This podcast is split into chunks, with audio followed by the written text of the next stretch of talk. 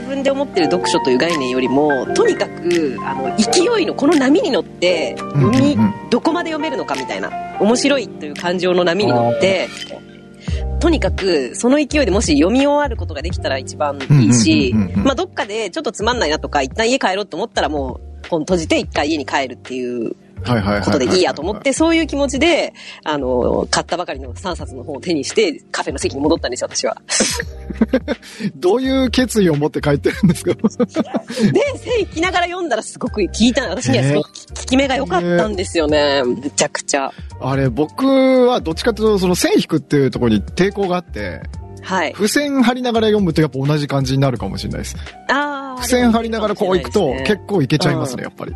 あれなんでなんですかねなんかこう、自分でつか情報を掴んでる、捉えてるみたいなのが体感的にあるからなのかな付箋しかり、付箋を引く日に。なん、なんとも言えないんですけど、最初は、その、なんだろう、付箋を貼る気、なんて言うんだろうな、こう、ポイント自分的ヒットポイントに、こう、フォーカスして、こうう、んそのために意識が集中してるかなとも思う、からかなって思ったんですけど、うんうん、なんか最近、その逆もあるなと思って、結構前に、なんだろう、写真撮る、撮る、撮ると忘れるみたいな話したような気がするんですけど、最近のその若い人は写真で撮ってから頭で覚えないみたいなあーはいはいそれと同じでうんうん、付箋しちゃうと、もしかしたら、それ、頭で覚えずに、付箋貼ったから大丈夫だっつって頭忘れてっちゃう可能性もあるなとか思って、なるほどだな。からどっちなんだろうなって、結局結論はないんですけど、まであ、は何をしまずは第一目的が何かにもよるんじゃないですか田辺さんの中で。うんうんうんうんあの、その、苦戦するしないもそうだけれども、私の場合はとにかく勢いを持って読み進めたいっていう目的あーがあなっるて、ほどその時に、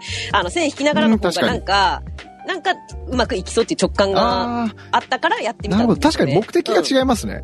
そうそそううかそうかによって変わってきそうな気がうんうん確かにするなと思って、うんうんうんでもやっぱりバーって結果的に読み終えることができてあのパラパラってやるとあのアンダーラインめっちゃ引いてあるんで、うんうんうんうんあのどこがヒットポイントだったかも結果的にこう分かりやすくはなったあのあ、でだから綺麗な瞬間に線を引くという行為がすごく私は抵抗がもともとあっうて。んうんうんうんうん古本屋とかで買ったんだものだったらまだしも瞬間にいきなりバンバン線引きながら読むっていうことがなんか綺麗なものを手がわつかかずるになっちゃって嫌いだったんですけど、今回ちょっとね、私はね、新しい扉をちょっと開いちゃったで感じも、がありますね、いいって言いますよ。そそういう読み方するべき。べきとは言います。そううんなん僕だ。はちょっとそのハードルまだ超えられないんですけど。いや、ちょっと新しい扉開いたな、私。いうん。これから読書家になっちゃうかもしれないですよ。や、もう全然進まないですよ、私の自分の執筆が。結果。全然進まないですよ。いやー。いや、でも最高に面白く、あ、まだ読んでる途中なんでしたっけど。えっと、、4分の1ぐらいかな。そんなにいかないかな。最高でしたよ、最高でした。あの、一回ざーっとい、目次は見ていったのかな。はいはいで。も、うん、すごい良さそう。あ、っていうか、語ってくださいよ、ぜひ。でもダメですよ、ネタバレになっちゃう から。いいんですよ。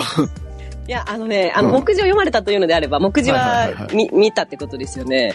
ちょっと待ってください。えーあの、金魚持ってくるんで。あ、持ってきてください、 持ちょっと待ってくださいってきてください。ゼミっぽくなってきたぞ。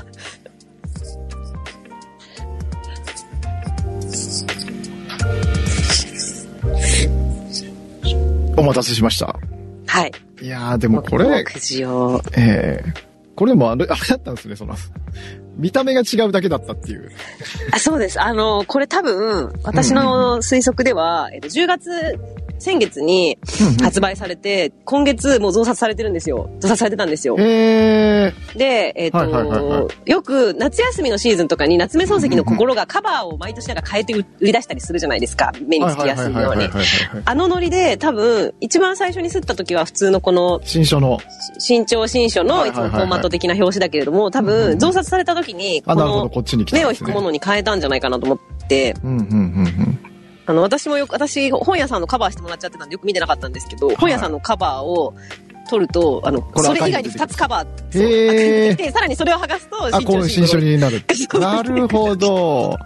タケノコ作戦ですね。そうです、そうです。す。そうなんですよ。いやー、でもこれは、うん、面白いと思いますよ。いや、この最後の章の、第8章、第9章の、 8、9。あーはい、もうこれでへ私ーもう買い、これは私の、私が買わなくて誰が買うんだろうと思って。へえ、むしろこれ、目的見ると、個人的にはそこまでな感じはします。9は結構あれですけど、はいそ。こまでビビッとは来ない感じですけど。いや、だって普通に考えて、はあいはいはいはいの、ドーパミン中毒というタイトルで、はでいも割と依存症患者さんのケースとかが出てくる本で、なんでいきなり正直とか恥じ、まあ恥はちょっとわからんではないけうど、わからんではない。そうそうそう、正直がっていう感じはあります。そううん唐突さがあって、で、私は結構その、本音とか生っぽさとか、そういうことにはずっと興味があったんで、8級でいきなり私の個人的な研究テーマがいきなり書いてあるぞ差みした込いまなれ感ちゃっ覚だたっんですた。ね。そう。で、な、でもそれがどういうふうに、そのドーパミンなり、うん依存とか快楽とか、そういうものと、あの、つながって書かれてるんだろうなと思って、文脈的にどういうつながりがあるのかも興味深かったんで、これは買うやつだと思って買いました。これわかるやつだって。だってそうじゃないと。しかもそれが真ん中へじゃなくて、最後のこう、ああ。一つのまとめみたいな章なわけじゃないですか。は最後の二つにそれが書かれてるってことは。うんうんうん。そりゃあね、ミスミス通り過ぎることできない。通り過ぎいる。やいや、でも、ツンドッカーなんで、その素質はありますよね。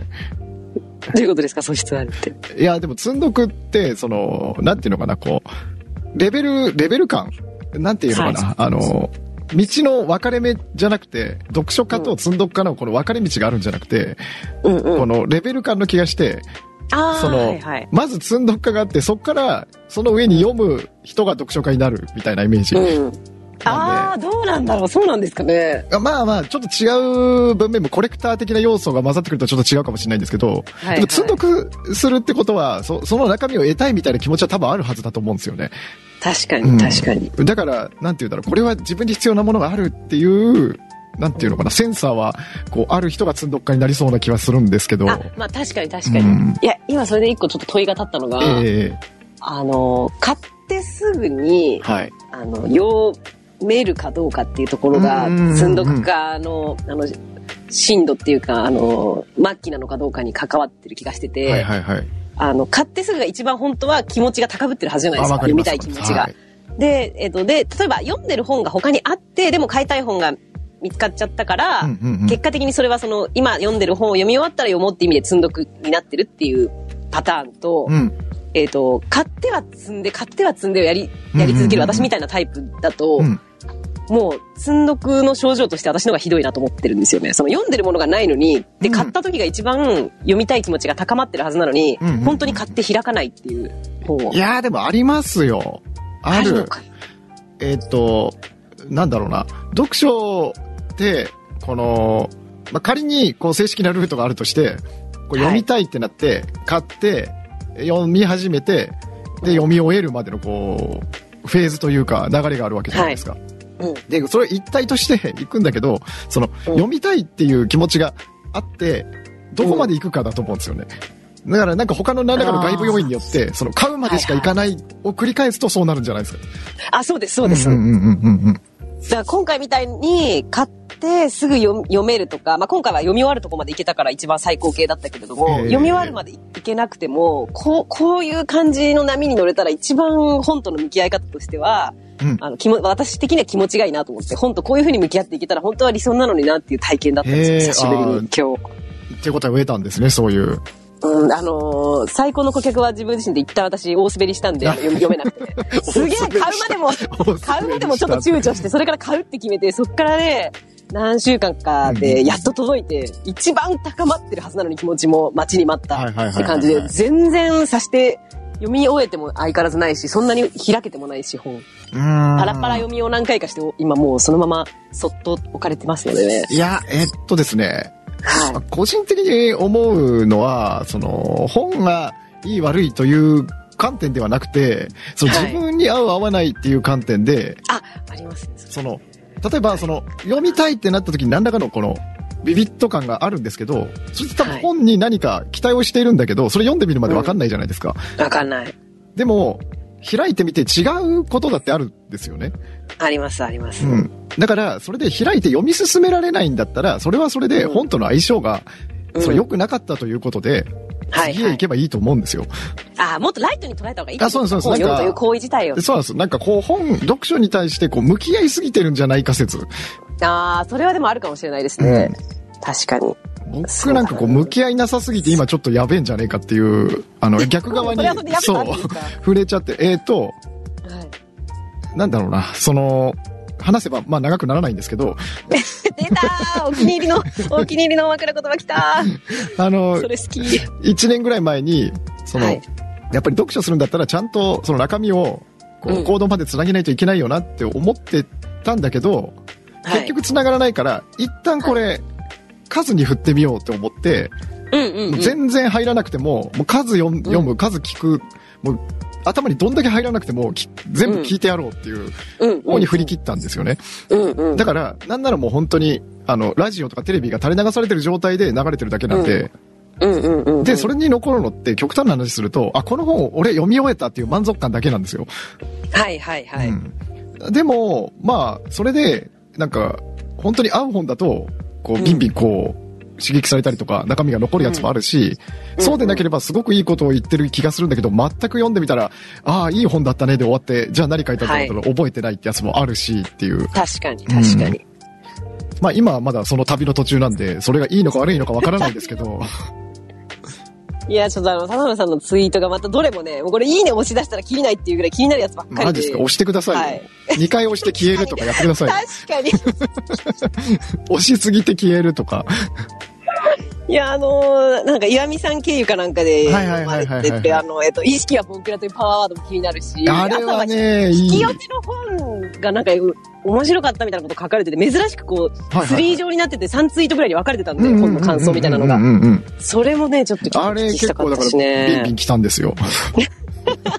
ビンビ2ン冊く来らいた呼。ばれてましたよね、引き寄せの本。 2冊っていうタイ、トあ、ルが入二っ冊てる行きました。同じ。多分、一冊、うん最初オーディブルで探したんですよ。やっぱ人が読んでくれる方がいいんで、はいオはーディい。ブルで探して、で、一冊出てきたんですけど、その多分役、うん多分元の何でしたっけ僕も、その、2冊目の、あの、本田さんが訳されたやつうん、で、知ったんですけど、なんか、あの、女性の方が、なんか霊媒師みたいになって、その人のうん話すのを旦那さんが、こう書き留めるみたいなスタイルなんですね、あれ、多分。ああ、そうだったかもな。最初が、あ、そっかそっか。うん引き寄せの法則、この茶色いやつエイかブ。ラハムだっけエイブラハムか。はい。あの、多分 2, 2冊目で読んでまれてたのが、エイブラハムとの対話って。はいはいはい。多分、赤い本。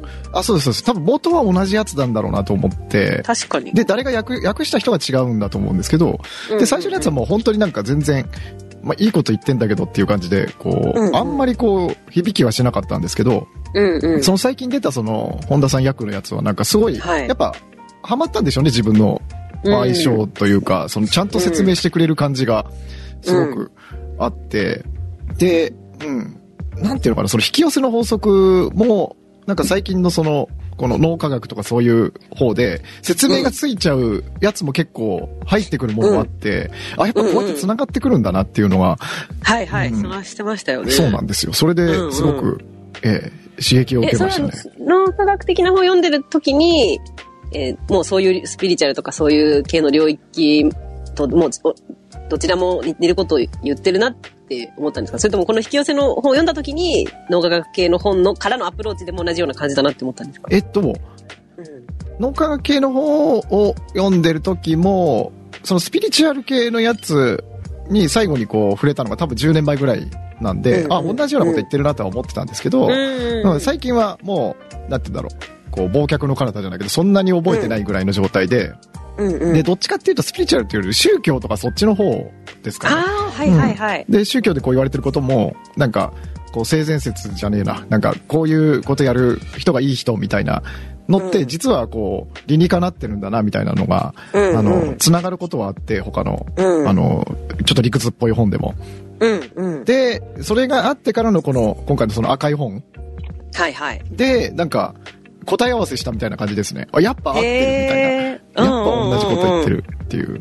うんなるほどなそっか。宗、宗教的ななんか考え方とかの本も、なんか多少は通ってそうですよね。いろんなジャンル読んでるからいね。や、でも、宗でもないですか教はどっちかというと仏教ぐらいですね。あうあ、んそっか。それもそんなに深くはいかなかったですね。どっちかというとマインドフルネスつながりでちょっと薄くとか。うんうん。うん。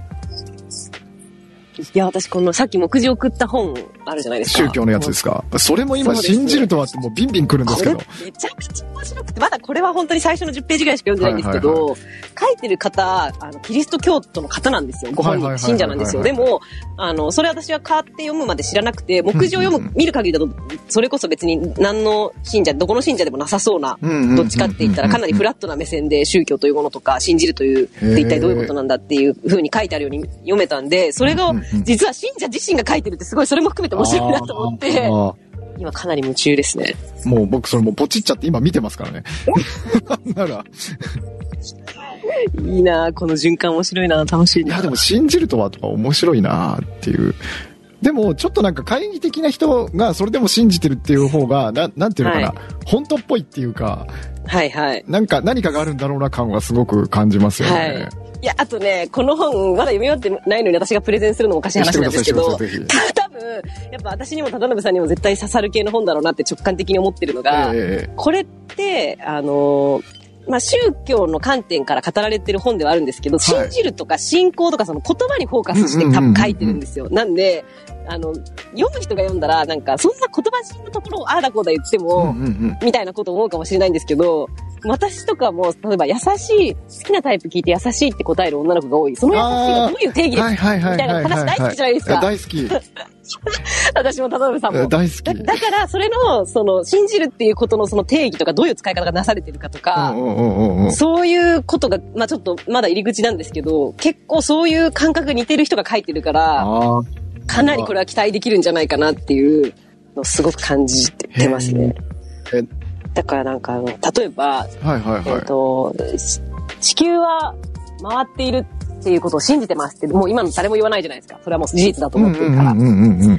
だけど、えっ、と、例えば、信じてるって本当はすごくポジティブな意味なはずなのに、うんうんテストでいい点取ったよって言って、親から、うん、カンニングしてないんだって信じてるよって言われたら疑われてるって思うじゃないですか。 確かに。みたいなこととかが書かれてて、結構ね、その、げえ、ちょっと待ってください。大事なとこ今、大事なとこ途切れました今。え、カンニングから、カンニングからもう一回言ってもらっていいですかえ、えっと、カンニングし、カンニングしてないって信じてるよってうん、親に言われたら言うと疑疑わわれれててるるように感じるってそう、感じるから、その、言語化とか、そういうことにも、コミュニケーションとかそういうことにうんも、か、関わってくるような話だなって思って読んでるんですよね、私は。うんうんうんうん。途切れなたんんかですよね。なんか途切れましたね今、大事なところが また。どうしよそうなんですよ。まあでも面白そうっていう話ですね。う。なるほどね。えーいやー、うんでもこれ、だってさっき送ってもらったページだけですでにもうやばい香りしますもん。いやー、やっぱ感じました。感じ、これだけピでンピン感じました。いいや、やー、やばいですよね。あのやっぱ目次の作りもうまいなと思いました。確かに。目次の書き方。これ、僕最初俺見たときに、うんあの、ちょっと、なんだろう、いい意味で引きましたよ。 もう何この詰め詰めかって、普通、こう、なんで、こう、区切るじゃないですか、このスラッシュじゃなくて、はい絶は対い。一一行ずつこう、開業するじゃないですか。ね。うんこう。うん詰め込んだなっていう。いいっすよ、このね、もう止まらない感じ、止めどない感じ。めちゃめちゃいいじゃないですか。まらないなうん。いいですどよう。しよう、これ。あとね、あの、イエス・キリストで十字架で、まあ、処刑されるみたいな聖書でそういうことになってるじゃないですか。はいはいはいはい。で、あの、あの、イエスが、うんその死ぬ瞬、死ぬ最後に言った言葉は何なのかみたいなああ。は話があって、いはいはいはい。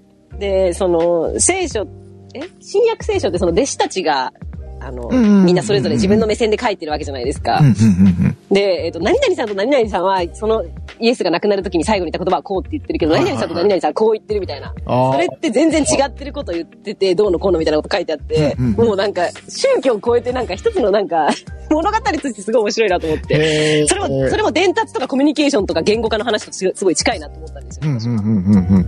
あの人が最後なんて言ったかっていうのを、誰の記憶ではどう残っててあー、それを後世の人たちにどう伝えてるのかみたいなうんうんうんことが、伝言ゲームが人によってちょっと変わってきてるっていう。確かに。面白いなぁ面白いなあこれ、なんかあの、同じ本読んで、こう、はいこねくり回すのも楽しそうですね。いや、絶対楽しいと思う。楽しいですよね。絶対楽しいと思いますね。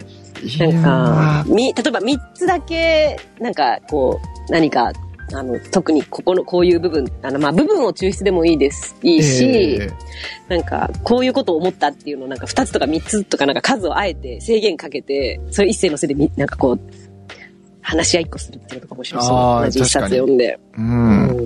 うんうん。いやー、面白いな。これそもそも信じるとはどういう行為なのかっていうところからもうだって、 やばい。その一ワードでやばい。いやー、いいなーこの人、他の本も、ああとね、この人が紹介してた、うん別の人が書いてる、宗教と日本人、えー、葬式仏教からスピリチュアル文化までっていう本があるらしいんですけど、現代宗教そ論。れは良さそうだな。これめちゃめちゃ面白そうなんですよ。この簡単に、ほんの一瞬出てくるだけなんですけど、この著者も多分この本の。またどっか行っちゃいましたうんよ。あれー、どうあ帰しっててきだた。ろ帰うっ。てきた。帰ってきまなんした。なかん、いいワードの時にいなくなるんですけど。か阻まれてるのかしら。阻まれてま せん、何らかの。これも買っちゃいです。これも読みたくなっちゃないでんてす。言いましたっけタイトルが途切れたんですけど。えー宗教と日本人で、えーサブタイトルが葬式仏教からスピリチュアル文化まで。日本人。あー、出てきた、出て きた。うーん。これやべえんですよね。あの、大体、うんこ、の、いい本で、あの、なんて言うんだろう。あ、これオーディブル版もあるな。おしかも、聞き放題じゃないっていう、このいやらしいやつだ。でもポチっちゃうんですけど。いやーあの、いい本で、この、これの件については、この本がおすすめだよ、みたいのめっちゃある。僕、いわゆるあの、カタログ本って読んでるんですけど、あー、なるほど。はもう芋づる式に、こう、一個、こう、積んどく化的な感度、感度からいくと、こう、一個、攻略したぞって、一個攻略して、こう、うん。ヒットポイント減ってるはずじゃないですか、この、本側うんの。うん一冊減ったって。なのうにんなぜか増えてるっていう。一個読むたびに、読むたびに、 積んどくが読むたびに増えるっていう、からくりがね。からくりが。だから読めば読むほど増えていくっていう。なるほどなーいやー、面白そうなんだよだからあれですよ、本当に、なんか、数、前も同じような話をしたような気がするんですけど、そなの、はい。スピード勝負で数だけ読むって決めたら、なんうんか1ヶ月もしないうちに、その時は日に3冊ぐらい読んでたんで、うん、そうすると1ヶ月もしないうちに多分読みたい本なくなるんじゃないかなって思ってたんですよ。はいはい。そしたら増えるんですよね、うん、 だから、数に思いっきり振れば読みあるんじゃねえかとそ思っう、て読みたい本なんか一月もしないうちに多分なくなるだろうなって、お割と真面目に思ってたんですよ。はいはそしたら、あの、むしろ増えるっていうことで、 い。いやー、マジックだ。えー実感として本当に伴って腑に落ちたのは、一生読みたい本はなくならないっていうことが分かりました。毎月結構幸せなことまあ幸せですね。うん一生退屈しねえだろうなって一緒にいうねうん、そうそう。うんことではあるんそでれ。はいいなぁ、いい話だなぁ。いやでもこの本をどう読むかとか、うんうん読書というものをどう捉えているかとか、さっきのそのもっとライトに捉えはいはいはいはい。ると、なんか割といい良いかもしれないみたいな話とかって、うんうんうんうんすごくなんか語りがいがありそうですね。いやそれこあそるとこ思ないいますこの間みたいになんかまたちょっとま、なんか図解とかもできそうだし、あーはいはいはいはい。どっちタイプとか、今自分はこうんうんのうんうんちょっとモードに入ってるとか、数読みたいモードに入ってるとか、僕、この間、ちょっと、あの、それ、今のイメージを、あの、ツイートしたんですけど、ちょっとそれ、はいはいあの、まず、叩き台として引き出させてもらっていいですかお願いし ます。もしかしてなんかあの、小川のやつですかあ、そうです、そうです。川、川のやつ。だったらツイートいい。いい。あれ、川いいか何かは、はいなんか書いてるうちに、なんかよくわかんなくなってきて、はいい、や、そのままボンって出しちゃったんですけど、はいはい。なんか、いいですよね。すごい、こう、水、水がこう流れてくるみたいなイメージで、まあ、ペットボトルでも何でもいいんですけど、はい。こう、精読するって言うと、一滴も逃さず飲んでやるぞみたいな感じで、こう、うんうんごうんくごく飲んでいくんだけど、そうするとすぐお腹いっぱいになっちゃったりとか、うんうんうん。なんか、一気には飲めないみたいになるんですけど、うん。今どっちかっていうと、それをこう、垂れ流して、流れてるところをこう、横で見てて、脇からひしゃくかなんかでこうやって、キュッてこうやって、 すくってちょっと味見してみるみたいな、うんそういう贅沢な読書をしてます。いいですよね、でも。確かになんか、あのー、前から持ってるのが、はい。あの、もう、読書家ってそれだけでなんとなく、こう、なんかいい、いいものとかかっこいいものってイメージ持たれやすいじゃないですうんうんうんか。うんはいはいはいはいはい。で、やっぱりそれってもうちょっと分解していくと、やっぱ本というものは、こう、役に立つものとか、うんうんうんうんあのいいことが書いてあるっていう、やっぱ一般的概念が、あの、映画とかよりもちょっと強いようなああ、はいはいはいはい。ものあんじゃないかな。映画だって本だって当たり外れあるとか、自分、今の自分にはまるはまらないってうんうんうんう、んある、ああるはずなのに、そうなでんすかよね本の方がちょっとし、なんか神格化って言葉が正しいかわかんないけど、なんか、真面目に読まなきゃいけないというそうか、そうそう正座して読まなきゃいけないみたいな雰囲気ありますよね。そう、なんかそれって、あの、それがいいイメージにも、いいイメージというか、いいことにもつながってるかもしれないけど、その、本、本を読まない人にとっては余計遠ざけることにもつながってるのかなっていう気はしますよね。確かに確かに。うん。うん。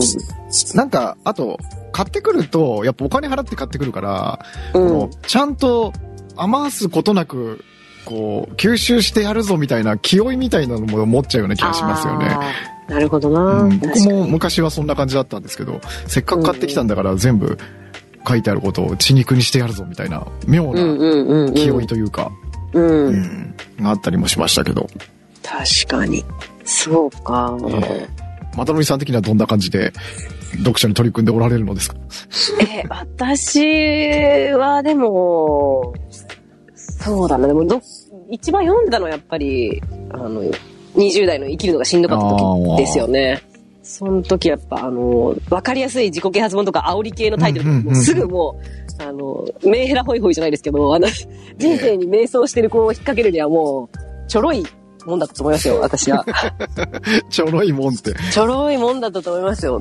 でも、あのーそう、最近ちょっとあの、年末が近いこともあって、あの、断捨離、あの、もう3ヶ月ぶり102回目ぐらいのだ断捨離やるぞモードになってるんですけど、なんか、なんかすいません、あの、途切れ途切れの気がするな。年末しか聞こえなかったです、今。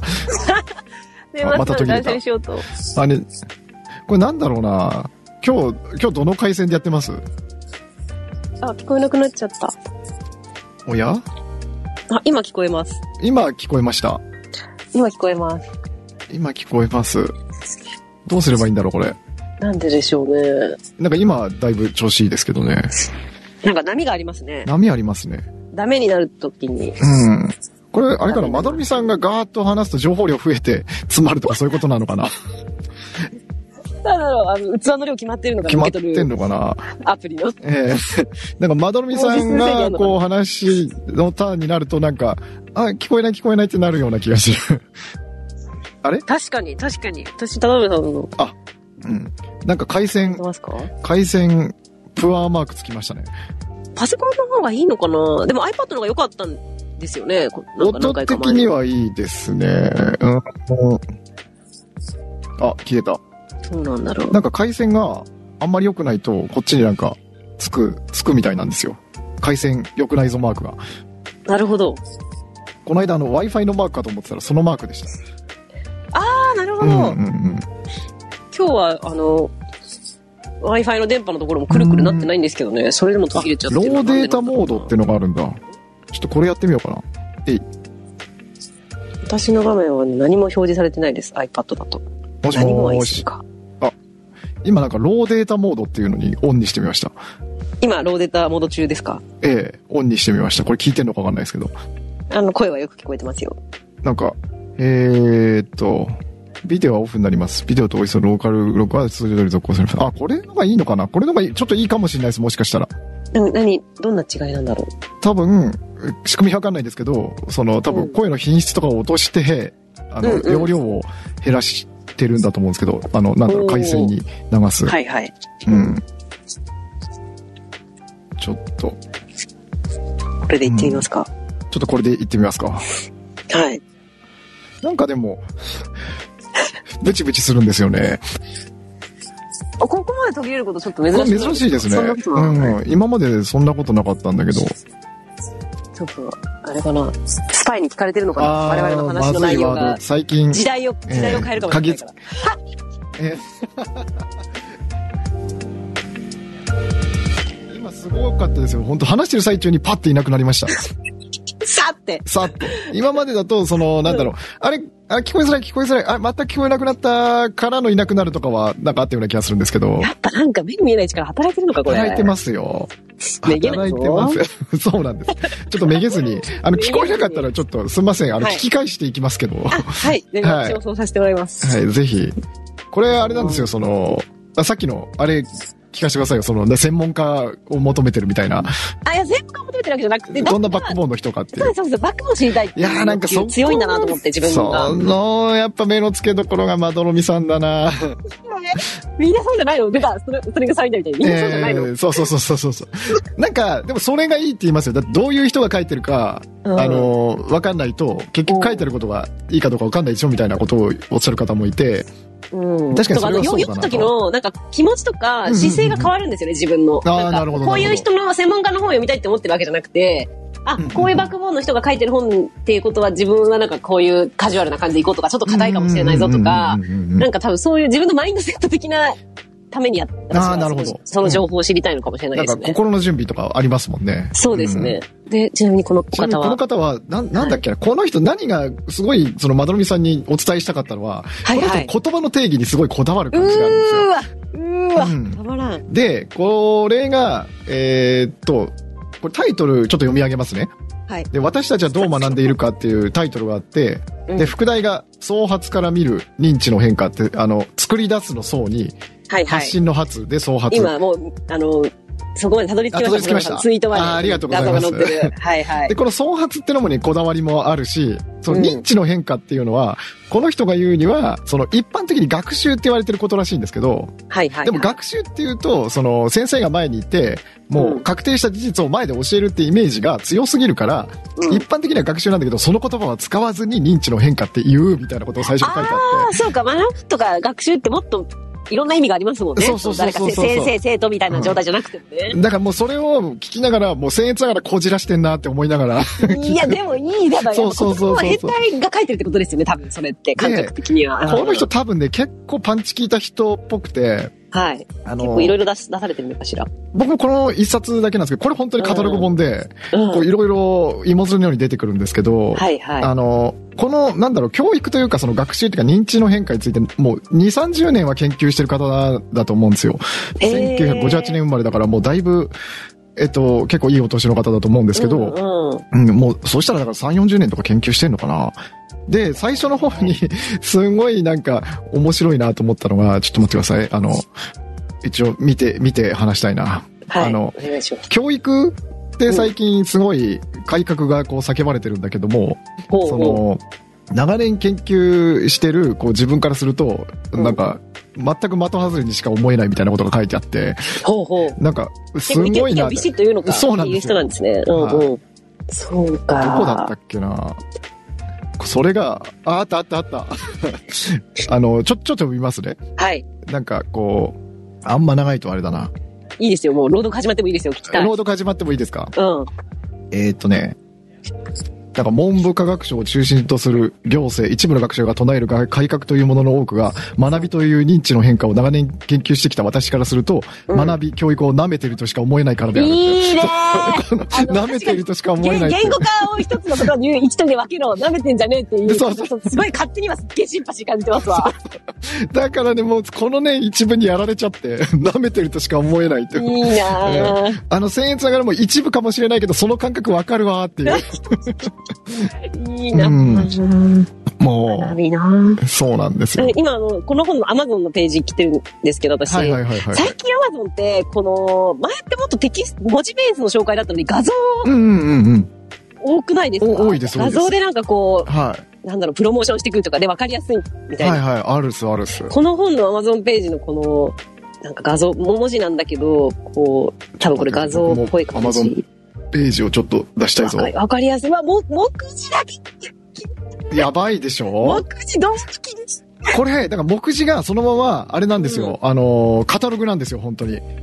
あ、それぞれにいろんな本が具体的に。えねもうタイトルが用意してあるし。うで、わしかも、これすごいのが、そのカタログ本っていうと、なんかこう、表面をさーっていく感じあるじゃないですか。うんうん、うでん。多分そうなんだけど、うん。にもかかわらず深すぎてむずいっていう 行為ってここに書いてあることだけで。うん。えいーや、本当にすごいですよ。この言語化がとかっていうのと、ちょっと、うんうん、かすってくるところありますよ。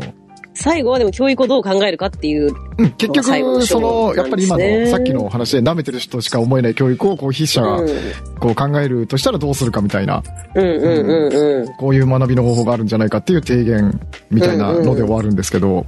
学びの方法がある。うん、なんかこ、ういう、うん。こういう風な、なんだろう、教育とかの方がいいんじゃないみたいな、うんう。うんん感じで終わっていくんですけど。それってその、いわゆる、世の中で教育っていうとどうしてもその、こ子供とか子供が大人になる過程で出てくる教育みたいな意味合いでも使われがちだけども、ここの人はいるそこも含めていろんな意味で使ってるんですかこの教育とか学びという言葉って。うんと、そうですね。えっと、おうん、あの、なんていうのかな。発達による認知的変化、育つとかいう章もあるじゃないですか。これがね、まうた、ん、奥深いんですよ。あのーなんだろう。成長するのと発達っていうのは何が違うみたいな話うとわか。ー面白い。面白い。で、僕も理解が追いつかないんですけど、うん、あのー一番の違いは、うんあの、不可逆、不可逆的かどうかっていうことらしくて、あ、それなんかツイートしてましたね。あそうなんですそうなんですて言ってましたっけあのー成長、まあ、成長って言葉は僕が勝手に当てたんで、あれなんでですけど、学習とかって基本的にそう、英単語を覚えました。でも忘れることあるじゃないですか。す。うんうんうん。でも、発達っていうのは、後ろに下がらないんですよね。うん、基本的には。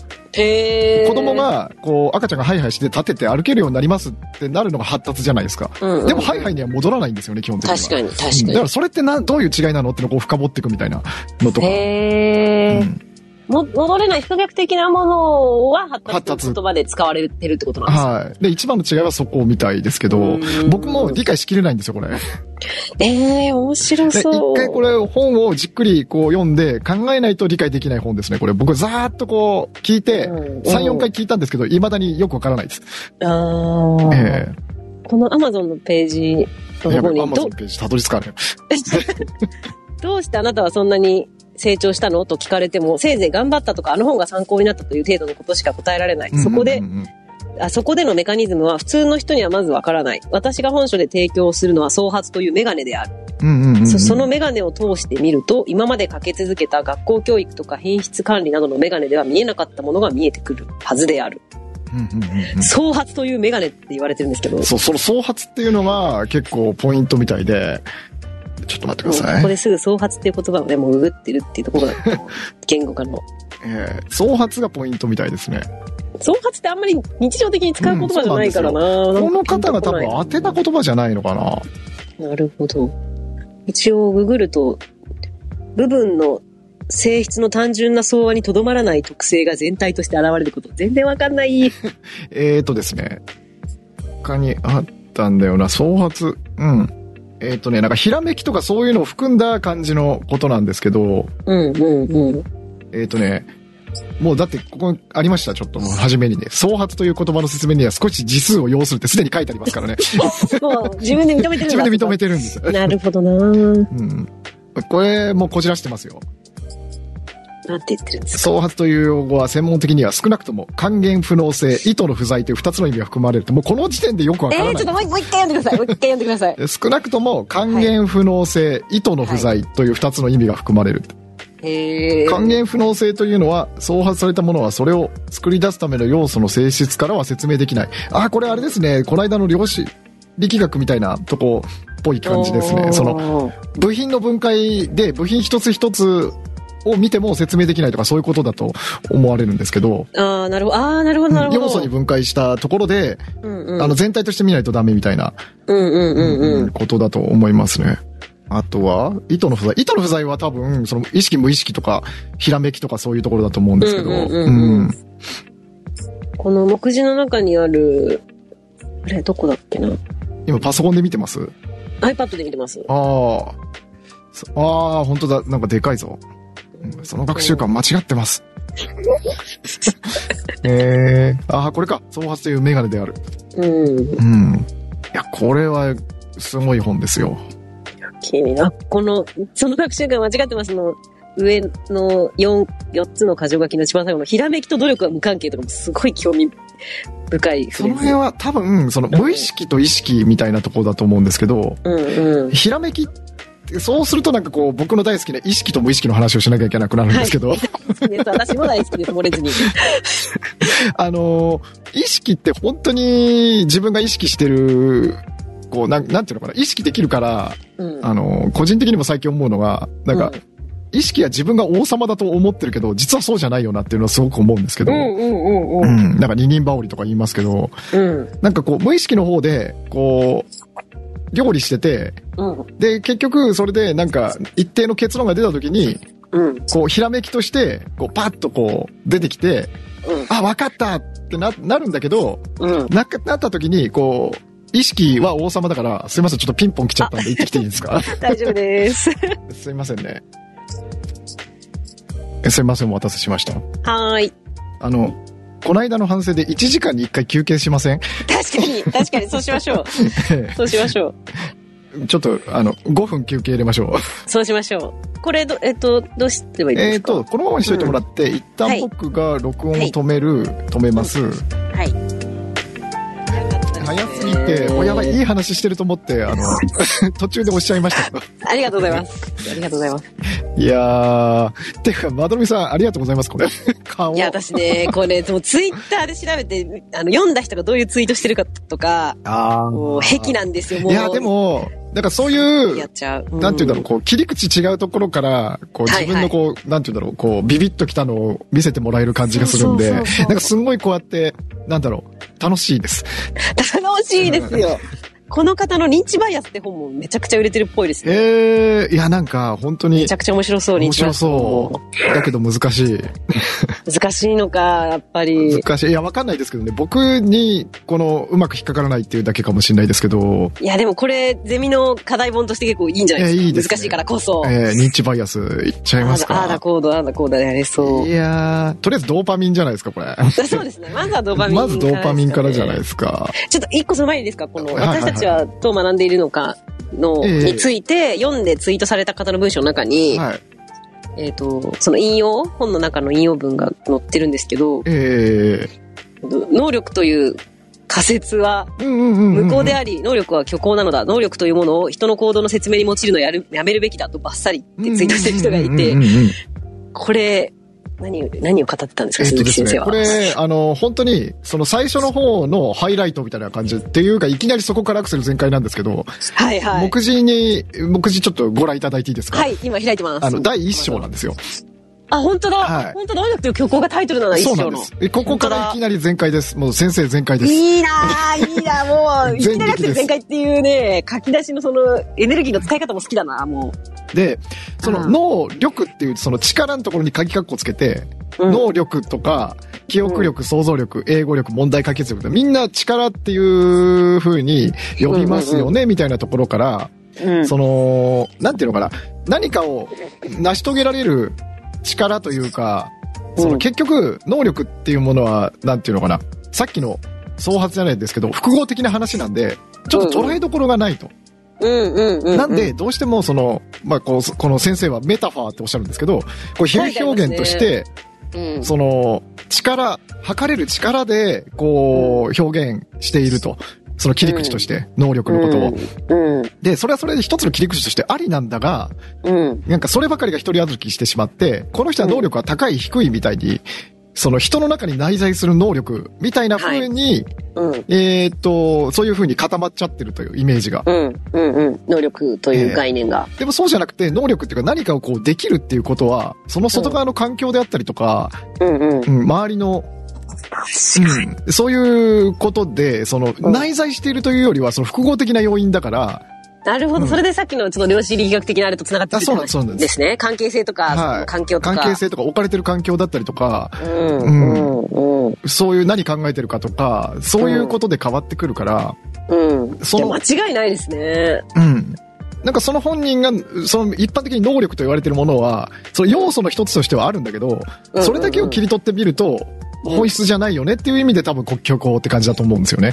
それをまず第一種にぶち込んできいたとき。なりぶち込んで、お前ら能力能力って言ってるけど、能力じゃねえぞって言って。まあこれはやっぱあれですかね、その、この本がその学びとか多分学習について、教育について語る上で、うんうんうんうん。えっ、と、結局成長とか学びを得たいっていうことも、ち力をつけたいとかっていう動機から始まること多いじゃないですか、あーこう本人がやる場は合いはいはいはいはいは。それ、それで能力の話を持ち出してるんですかね。なんで能力の話からあしてるーんです確かに。ああ、そそれさすがまどろみさんの視点ですね。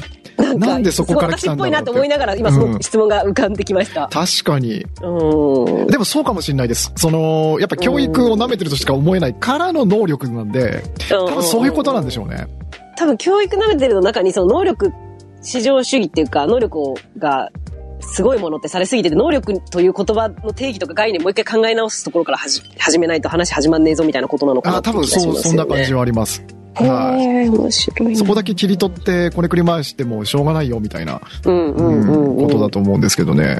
からの第二章は知識は構築される。知識は伝わらない。知識の三つの性質。知識の構成。これまた主義知識とは何かみたいなとこからなんですでもよ。確かにやっぱ言葉をこれくり回してますそようね。そうそうそうかなり。ね。そうなんですよ。うん。知識は言葉で伝えるんだけど、うんそ、の、それだけだと、うんなんていうのかな、知識となんて言ったっけな。なんか結局丸暗記するっていうと、それ、知識というかなんか知恵にはならないみたいなそういう言い方したりするじゃないですか。丸暗記すると。なんかそんなような話か。ですね。結局だからら、で、結構面白いのが、その、言葉で伝えるっていう時に、なんだろうな。自転車の乗り方が多分一番わかりやすいと思うんですけど、うん。自転車どうやって乗ってるって言った時に言葉で説明できるかっていう、うんうん。とできない。できないんだけど、できるじゃないですか。あの、運転自体が自転車の。そうか。で、しかも面白いのが、その、うん。自転車の運転を言葉で説明してくださいって言うと、するんだけど、間違ったこと言うことあるっていう、なるほど。やってる人が、できる人が。だから、説明の仕方で間違ってるってこうとんでうすかんうん、ね。説そう明なん内です容実はやが。ってないことをこういう風にやれば、自転車乗れるよみたいな、ああ、確かに確かにありそう。そんなこと実は本人もしてないのにっていうこともあったりして、うんうんうんうんだからそこでまた意識と無意識が出てきて、結局意識は、あ、さっきそこで途切れたんですね、確か。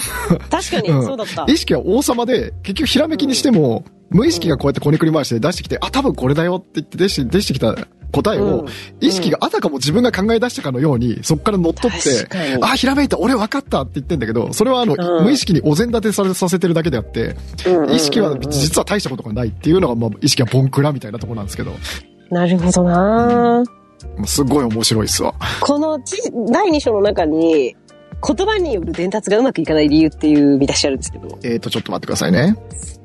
何なんだこの。これも、まあ、結構言葉とか知識とか情報について語あーられてる章なのかありな、うん、うん、うん、その2つ後の、えー物的知識観からこと的知識観へ。うん。まっていうあ、あこれって何なんだろなんかこれまた創発が関わってくるんですよね。えっ、と、だから物、物っていうのは、そのなんて言うんだろう、知識これをできるとか、例えばじ、うん自転車を運転、自転車に乗れる能力とかが、う。うんうんうん物とし。て存在してるっていうことは実は虚構であって、うんうんううんん。自転車に乗れる能力っていう、こう、ものがあるんではなくて、うんその、その場その場でこう、生み出されてくる、まあ、こと的なことだっていうのを、ここで当ててるっていう。はうん。あなるほどな。その場その場でこう作り出されるというか。う。うんん。だからなんせ難しいんですよ、これ。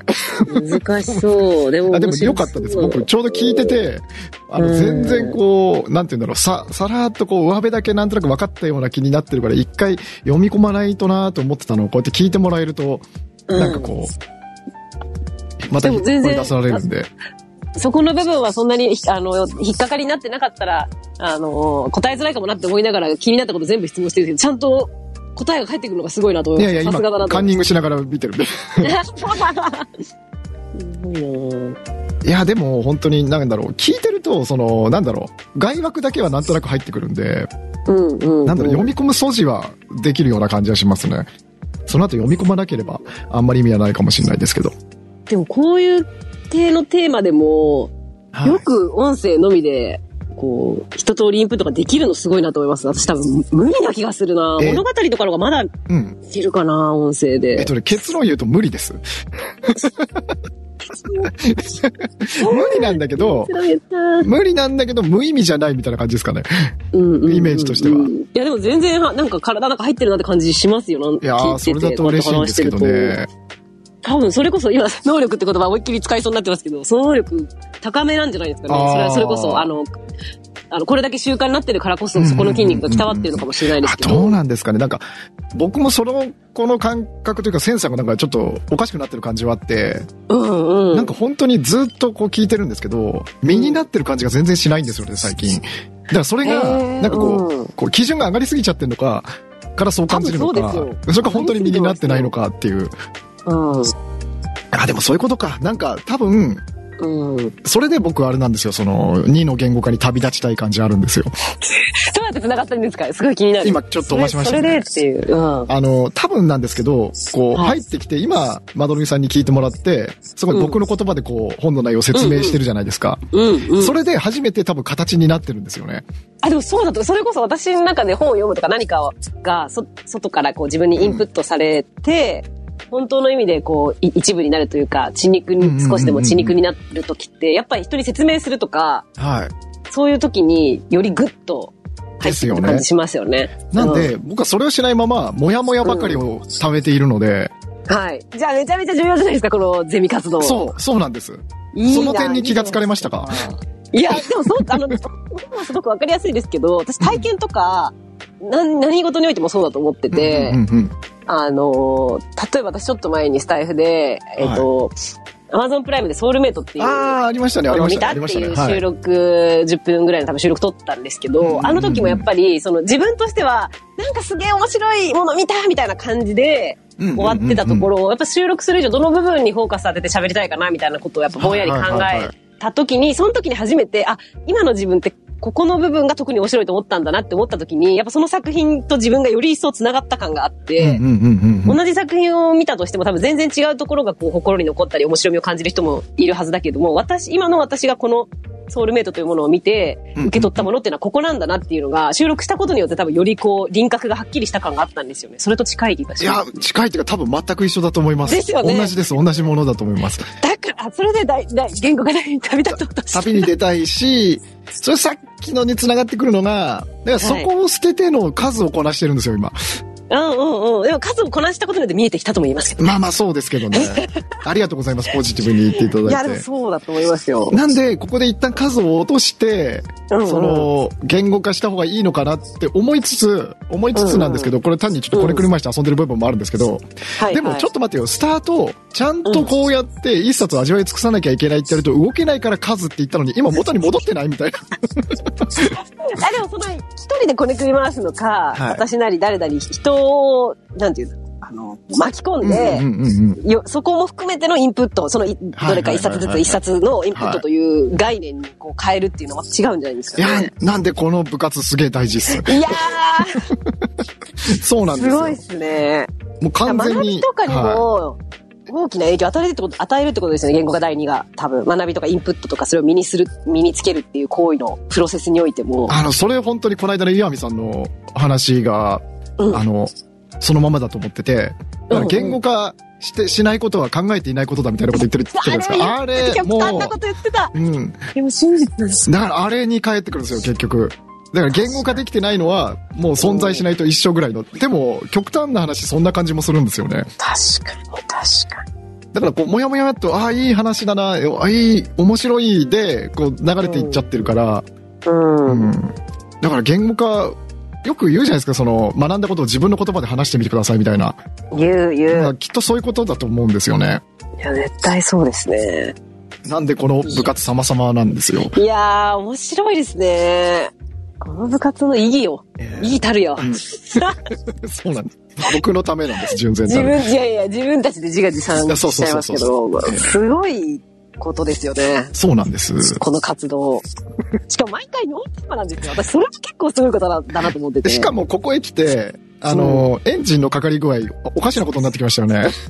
最近はそうですよ。今日もだったし、前回もなんかそうだった気がする。前回はまだちょっとこう、入ってからのグーンっていった感じありましたけど、はいはいな。んかこう、今回あれですよね、もう、ぶん回った状態で入ってきたみたいなと か、 LINE で送っちゃってたからね。えそうなんだ。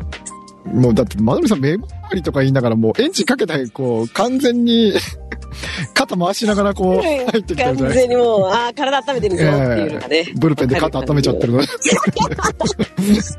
そうなんですよね。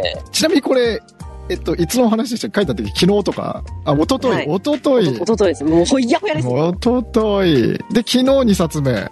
あ宗教の途中ってことですね。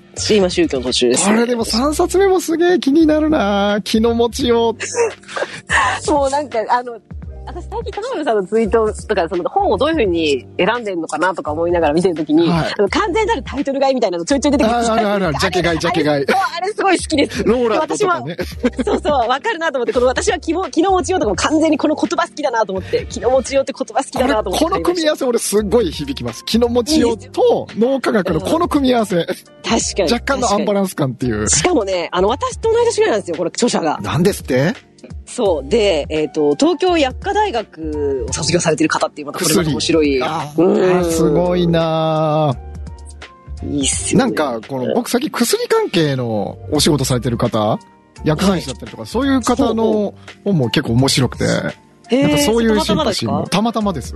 へなんか健ー。康オタク的な方面から、ああ、そっかそっか。なんか血流改善の方から攻め込んでいったらそんな感じの方に出くわすことが多くて、うんうん、うんうん、結構漢方とか、はい、うん、なんか面白いっす、あの場面も。なんか西洋医学が、と東洋医学はなんか意識無意識とか、言語が非言語みたいなのとなんか似た感じがうんあ。って面白いっすね。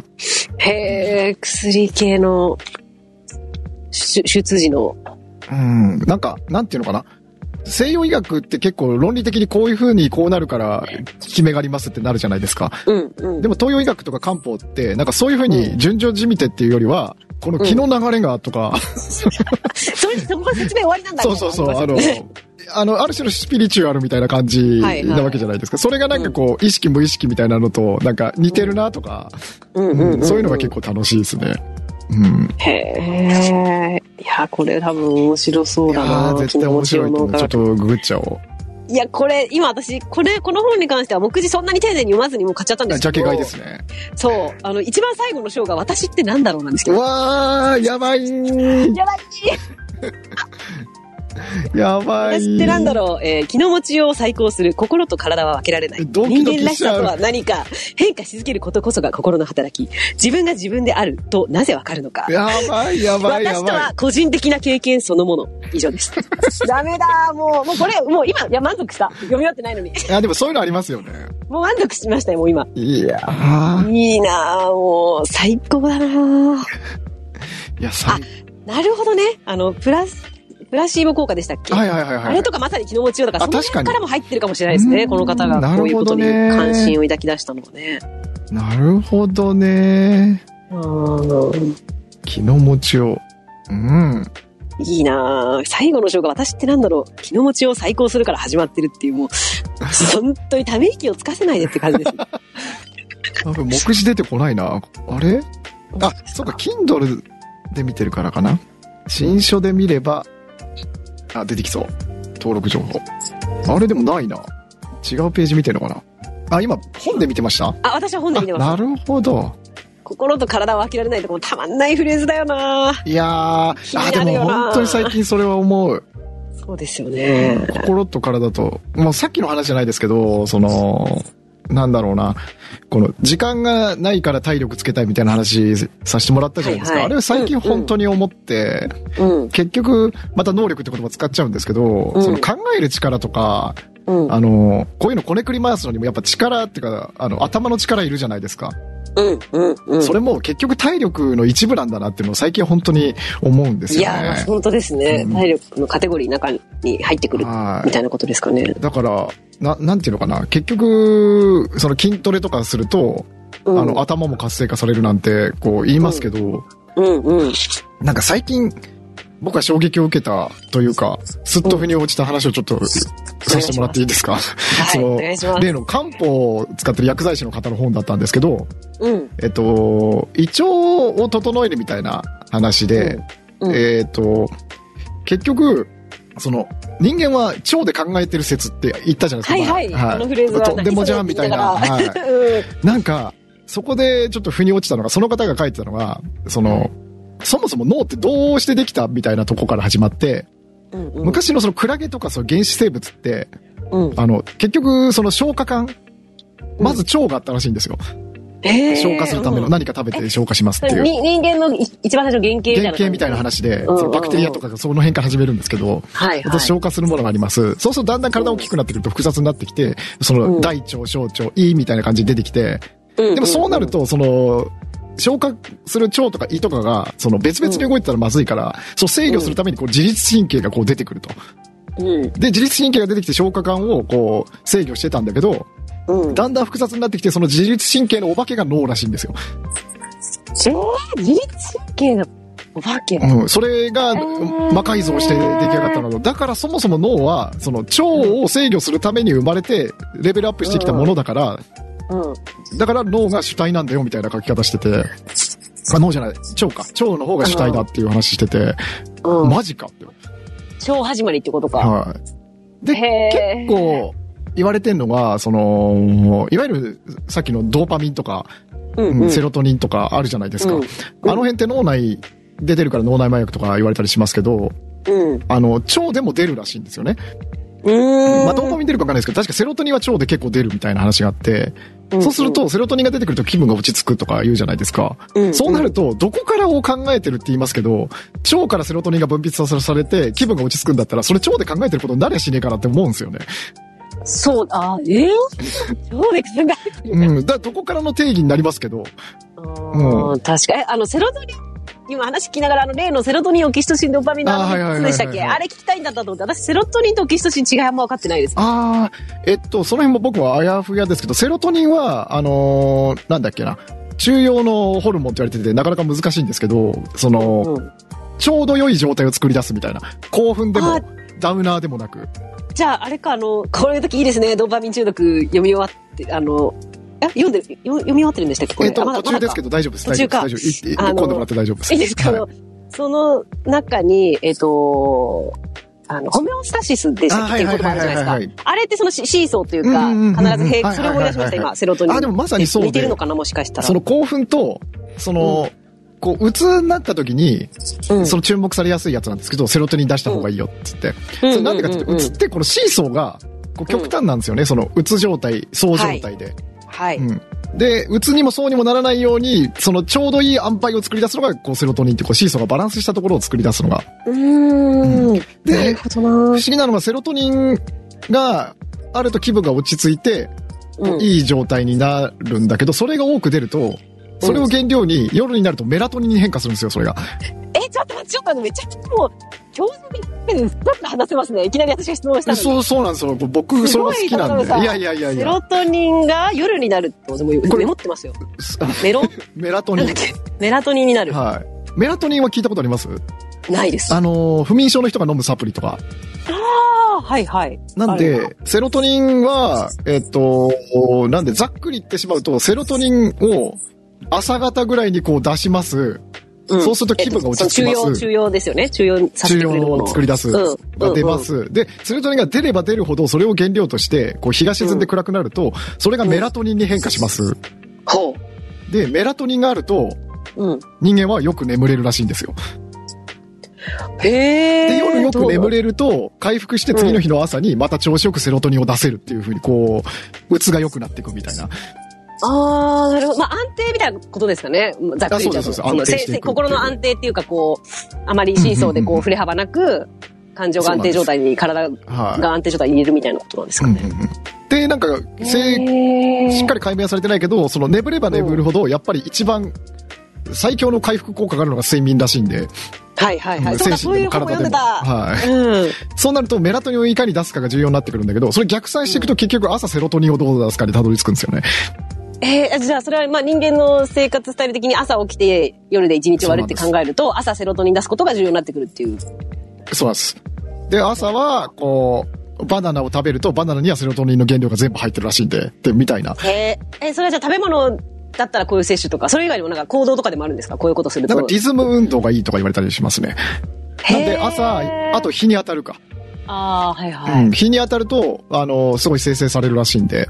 なんかそういう、あれなんですね、その、オキシトシンとかドーパミンとかって、ななんか、、あのー興奮したり、すごい満たされたりすると、ブワーって出てくるっていう、なんか結構感情とか意識とかと繋がってるかと思ったんですけどセロトニンはあんまりそういう系じゃないんですかね。セロトニンはどっちかっていうと、そう、確かにそうですね。あの、まあ、どっちが先か問題ありますけどね。なんかドーパミンが出た結果興奮してるって可能性あるじゃないですか。確かうに。ん。だってどっちかというとそっちの気がするんですよね。うんで、セロトニンって作り出すのが中央だから、うん。セロトニンきたきたーってならないんですよ、多分。ドーパミンは多分、あのー感覚が鋭くなってくると、あ、今出てる出てるって多分なると思うんですけど、うんうん。セロトニンは出たのを自覚するのって多分難しいような気するんですよいね。や、普通の生活の中で、こういう体験をした時に出やすいみたいなのは、まあそれが、それこそバナナ食べるととかになってくるのかな。すいません、普通から途切れました。あ、えっ、と、なんだっけ、何言ってたんだっけ。あ、普通に生活をしてる中で、ええセロトニンが、こう、増えるのがあるとしたら、その、さっき言ってたみたいな、日の光浴びるとかっていう朝タイミングで自動的に出てるみたいなことそうみい。たいです。そうすると、こうーんう、生成されて。なんで朝うんうんうん起きて、バナナ食って、日を浴びながら散歩すると、めっちゃ出るっていう言いますけどね。なるほどなぁうんうんうんえ、それがじゃあオキシトシンとかドーパミンにた関しても、それぞれ、えー食べ物だったり、こういう運動で出やすいとかって書かれてる本があったりするんですかそれぞれオの。キシトシンとかは、あのーなんだろうな。愛の遺伝子とか言われてるんで、結局、結局ってこともないけど、そのうん。愛着を感じたりだとか、なんか食べ物というよりは、うん好意で出るみたいな感じだった気がしますね、うんうんうんオキシトシンは。なんかそういうイメージありますね、私。うんそれこそハグとか、ね。そんな感じ。あ、そうです、そうです。ハグしたりとうか、んそういうので出るっていう。いうし、なんか、オキシトシンに関してはやっぱ、この間の負の側面が結構僕としてはヒットで。ううん。ん。なんでしたっけ、その話。あの、出ると、シャーデンフロイデでしたっけあの、中野信子さんの本のタイトルになってるんですけど、あの、なんていうのかな。日本語で言うと、ざまあみろに近い感じをっていうか、あったあった。うん、なんかそ、の話。集団からはみ出たことをしたりとかする人がひどい目に遭ってると、あいつはそんな報いを受けて当然だっていう、なんかちょっとうん嬉しいような、このざまあみろっていう感情が生まれるんだけど、それはオキシトシンの負の側面だっていうことなんですけど、うん。だから結局人間は集団で生き残ってきて、その集団を維持するためにオキシトシンを分泌するんだけれども、だからそれが強すぎちゃうあそれ、それと、のためなんだ。なるほどそういうことら役割大きそうですね。うん、そういうことだと言われてるんですけど、そのんうん意識が強すぎちゃうと集団から乱れる人は排除したくなるっていうことらしいんですけど、うんうんうんうんうんなるほどなぁでえ、ドーパミンも知りたくなっちゃいました、このド流れ。ーパミンはこう結こう来ると。構、あの、悪い意味で疲れ、使われますよね。で、ドーパミンは結構面白くて、あの、実はドーパミンは毒だっていう話なんですよ。うん。体に良くないっていう、出ると。うん。で、なんかドーパミンが出てる状態って僕も自覚はあんまできないんですけど、うん。実は、その、気持ちいいというよりは不快なんではないかみたいな、うん。うん、ことだったりとか。へで、え。ドーパミンと依存症はすごい切り離せないんですけど、うなんか、す一番面白いなと思ったのが、その、うん不確、人間は不確実性をすごく好むっていう。うんうんうん。なんで、えっと、確実に、えっと、得られるとか、うん空振りに終わるとかっていうと出ないんだけど、うんその出たり出なかったりするっていうのにすごくうん。あるみたいで、な、なんだっけな。一番ふっと腑に落ちたのは、例えばその、ドーパミンって何のためにあるかっていうと、望ましい行動をした時に、もっとその行動をししなさいよっていうふうに、こう、本能が働きかける時にバッて出るっていうことだと思うんですけど、ああ、面白い。ううんん。もなるほどね。でえそそれれでもどうやって判断するんでしょうね、いい行動。自分的に気持ちがいい行動をそうそうそう、しそうたそ時うなにんもっですけとど、、もっとそれをやる。多分、その、ダーウィンの進化論じゃないですけど、うん、そういうふうに感じた人が生き残った結果、今生き残ってるってことだと思うんですけど、確かに確かに。で、一番は、その、食料を手に入れる時の行動で、何を気持ちいいかと感じるってことだと思うんですけど、うんうん。なんか一番は、その、例えば、こう、木の上に、その、食べられる実がなる木があるとするじゃないですか。うんうん。で、それには登ってって確かめないとわからないと。うんうんうんでもそれって、登って確かめるとすごい大変じゃないですか。うんうんうん。でもそれを、登って木の実があるかないかを、こう、確かめたいと。で、うんうん。あそこに木の実があるかもしんないって言った時にバッと出るらしいんですよ。で、あー上を見うんうんて、登ってって、で、あるかないかっつって確実にあるって言うとそんなに出ないらしいんですよね。その確実にある、あって分かって木る、の分かり実ながが。らそうそ持うってそうる時そう。あるかないかわからなうい。で、行って、あったって言うとガーってすごいそう報酬系が活性化されて、よしやったっていうふうによ喜びが生まれるらしいんですよ。ここれが100%じゃダメらしいんですよ。必ずあるじゃ面白ん。だから人間はギャンブルに依存するらしいんですよ。ああ、不確実性はいだ。不確実性に。で、それがすごいなと思ったのが、うん。あの、ツイッターとか SNS、うん。更新かけると、ちょっと待ってから出ません、ああ、はいはいはい。あれって、あのーもっと早く出せるらしいんですよ。うん。でもあれって、こう、自分に対するフィードバックとか新しいとこあるかなって思う、思います。で、そっからドーパミンが出ます。うんで、報酬系が活性化されるっていうぐらいのタイムラグを考慮してあの時間にしたのらしいんですよ。怖いもうやだ、スマホ怖い そう。だから、そのツイッターもっと早くできるんだけど、だからあれで、こう、例えば通知とかタップして、新しいリアクション来てましたっていうと、うん報酬系がば、嬉しいってなるっていう。で、どんどんどんどん依存していく。なるほどね怖くないですか怖っだからドーパミンはやばいんです。いや、でもあのー書いてありましたよね。ナドルさんがい行き着いた、通り過ぎてるっていうか、はいはいはいはい。読んでるとこか読ん読んでないとこかわかんないですけど、ええあの、報酬が、い今そのページのとこ出してるんですけど、はいはいはいはい YouTube の報酬が得られたことの快楽というより、報酬を得ようとする動機の方に重要な役割がある。好きというより欲しいに関係しているのである。だからこの行為が好きだっていう時に出るっていうよりかは、この行為がしたいとか、欲してるっていう時に出る。ちょっと待ってください。っちてことなんだょっと待ろうなと思ってってください。そはれい僕のやつですかえあそれ、本の中の話ですか本の中の。あ、そうです、そうです。あの、ドーパミンって基本的になんか、い、なんか、なんとなく、その気持ちいい時に出てるって思われやすいんですけど、うんどっちかっていうとんドーパミンは、この行動の背中を押す役割なんで、んですってことですよね。あそうです、そうですそ。うだから、こう、これは望ましい行動なんだ、それをしろって言って背中を押す。だから、依存症っていうのは怖くうんうんて、うん本能に従って、その、従うままにやってるから、やめられないんですよね。だって体は正しい行動だと思ってるから。うんうんうん。あの、快楽と苦痛のなんかシーソーの話はいはいはいはい。出てきて、うんうんうん。その話してもいいですかあ、もちろんです。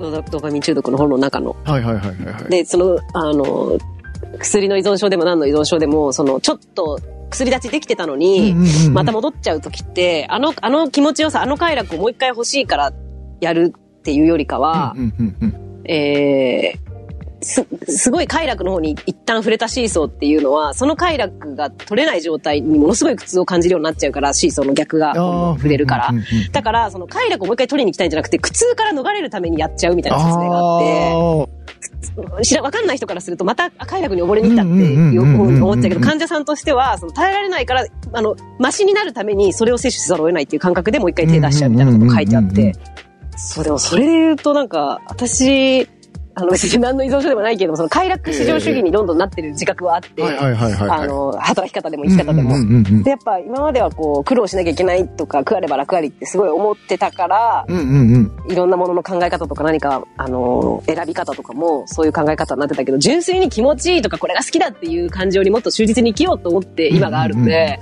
あの、最初これ読み始めた時に、え、やっぱり快楽に行き過ぎたら苦痛がやってくるのかって言って途中で不安になりました。あー僕、あの、なんだろう、ちょっと二つぐらい言いたいことあるんですけど、ぜひ、お願いします。あの、この本で、なんかすごい、その、苦痛の概念うんうん。がすごい、あの、なんていうのかな。あの、で、一個、面白いなと思ったのが、うん、その概念が今まで自分の中になかったんで、うんあの、なんていうのかな、この、例えば、どっかに書いてあったと思うんですけど、えうん気持ちいいでも楽しいでもあるんですけど、うんうん。気持ちいい、楽しいって、そのドーパミンは、その手前で分泌されてるんですよね。背中を押すために、それを得るためにっていう。うんうんうん。だから、その、なんだろう。結論から言ってしまうと、うん。楽しいって思ってて、あ、この楽しさが続けばいいのにって思った瞬間には、もうそれは苦痛らしいんですよ。はいはいはいはいだ。からそれが、わ、すげえなと思って、だからもうう、んなんだろう、ピークは通り越してるんですよね。なるうんほど。これがもっと続けばいいのにって思った時点でもうすでにそれはもう苦痛側にシーソーが倒れてるっていうので、いやーうん、だからもう続けばいいの難しにいが依存症の入り口ってことですよね。だから、うわー怖っとそ思うって。ですね。うん。もう終わることを憂いているみたいな感じですよね。うんこの気持ちよさとか、このそうなやんり、ですやよっねてて楽しいことが、はねずっと続くことはないっていうことに対して。い。で、へえ。もう、一個はなんかすごい、その、バドリンさんのさっきの話、快楽にフォースフはいォーカスしてって話と、うんうん。なんていうかこう、同じ道を求めるものとしての感想とはいいうはかい最近の気づきなんですけど、はい。あの、なんだろうな、ドーパミンは節約して生きようみたいな本をあ最そう、そ近の、聞きたかったんです。その話。ああの、読んで結構僕影響を受けたんですけど、うん確かにそうだなと思ったんですけど、ドーパミンが出るっていうことは、こう何かの背中を押されてるから、こうエネルギーを消費するし、うん。基本的にドーパミン出ると体に毒っても言うし、何かを消費してるんですよね。ドーパミンは毒らしいです、基本的には。出る、出ること自体がちょっと良くないんだ。良くないらしいっていあんう。うんまりえー体に負担かけてそうる。なんだわこう行動しろって言って背中押してるわけだから。で、それで行動するから多分、なんていうの、火事場のバカ力みたいな極端に言うと、うなんかそういう多分無理。理がかかってるんだと思うんですよね。うん。うんうん。で、そうなると、その、うまく使う分にはいいんだけど、で、さっきの話う、んその、ドバドバ出ると、だんだん効かなくなってくるみたいなのあるじゃないですか。うんうんうん。で、量が増えていくみたいなそうなんで薬すのよ量が摂取すで、る。楽しい状態が続くと、もっと楽しい状態にとか、もっと気持ちよさをみたいに、こう、キリがないわけじゃないですか。うんうんうんうん。だから最近僕がなんかふと思ってる仮説というか暫定的な今の結論というかは、こはのい人生っていうのは基本的に退屈な状態をデフォルトにした方がいいんじゃないかっていう、やだー、生きていけない。80年、90年まで生き生き続けられないもん退屈なところでその、うんデフォルト退屈状態からちょっと楽しいことあるとすごい楽しく感じるじゃないですか、ろ。うん、楽しく感じる。だからなんだろうなこれもう本当に求道者みたいになってるんですけど、あうのん、ある種の放置プレイみたいなえ、それは感覚的には、そのデフォルトが退屈なんだ人生はと思って、うんうんうんうん捉えて生きるっていうことですか、もうちょっと詳しく知りたいです。なんか僕もちょっとまとまってないんですけどうん、その、なんだろうな、こう、楽しいというか、えっ、と、ポジティブな感情っていろいろ種類があると思って、うんうん。なんか刺激的な、いわゆるドーパミン的な楽しさと、はい。こう癒されるとか、うんまあ、いわゆるオキシトシン的な、セロトニン的な、うんこう、あの、穏やかなな感じものと。うん、で、ドーパミン的なのは消費するし、そればっかりだともっと強い刺激をみたいになっていくと思うんですよね。うんうん。だから基本的にはこの中央の状態とか、あの、そういう状態で過ごしてて、そうすると、その、楽しいことの感度も高まるんではないかっていうような、いやーそれは絶対そうだろうな、高まるだろなんかなんていうのかな、その、刺激的な、こう、ことばかりで満たすと、あんまり良くないけど、この穏やかな幸せで満たしておいて、うな。うんうん、うん。穏やかな幸せそれいい8割、ですね刺激的なの2割ぐらい、そういうようなイメージです。刺激で100埋めようとすると、絶対変なことになるから、みたいな。はいはい。うん確かに。確か結に。局そのベース穏やかで満たされてる状態を、あ、そうです、そまうずです。作り上げるっていうのはめちゃくちゃいいし。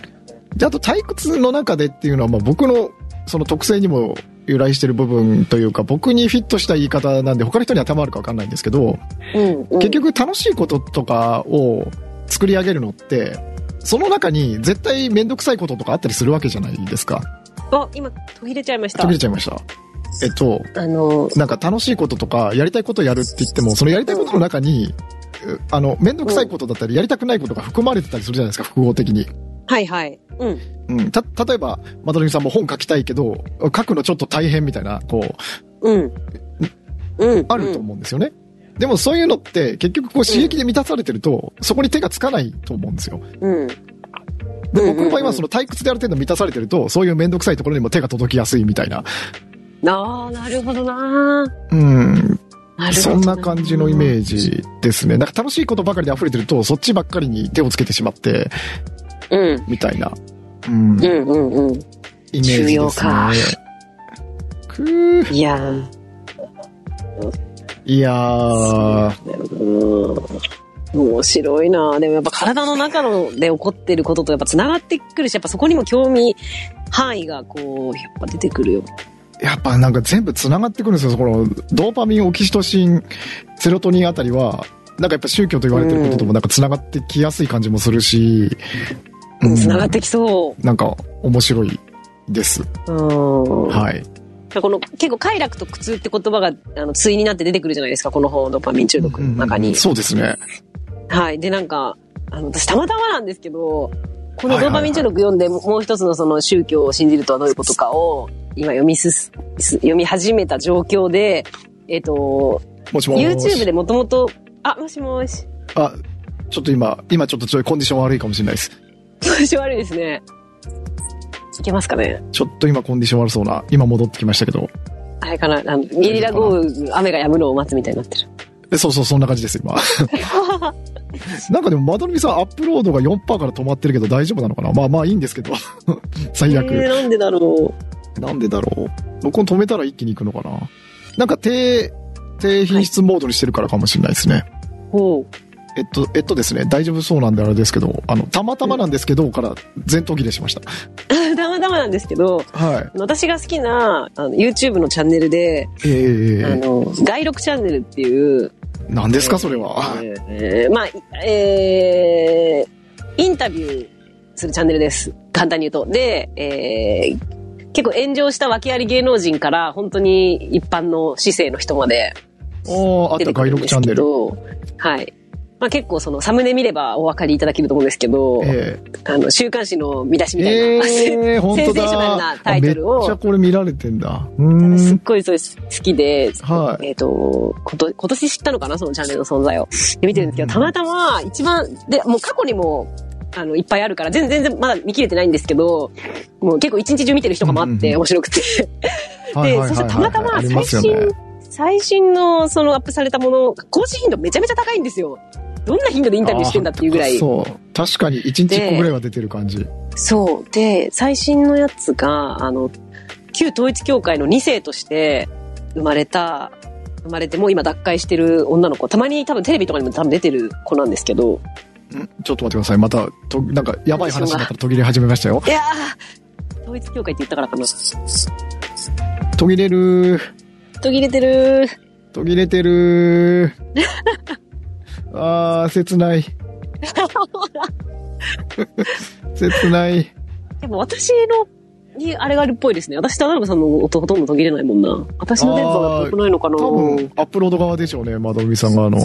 うー、うー、うー、切ない。なんか今ちょっと調子良さそうな気はするけど、ちょっと、そっとここで喋ってみようかな。あ、ちょっと、その感じで。えっとですね、あの、どっから途切れたかななんか、結構前から途切れましたね。な、なんつってたかななんかテレビに出たりしてる子なんですけど、みたいな。あ、そうです。あの、旧統一教会あのあ、 2世とし今最て、新で出てるやつですかね。そうです、そうです。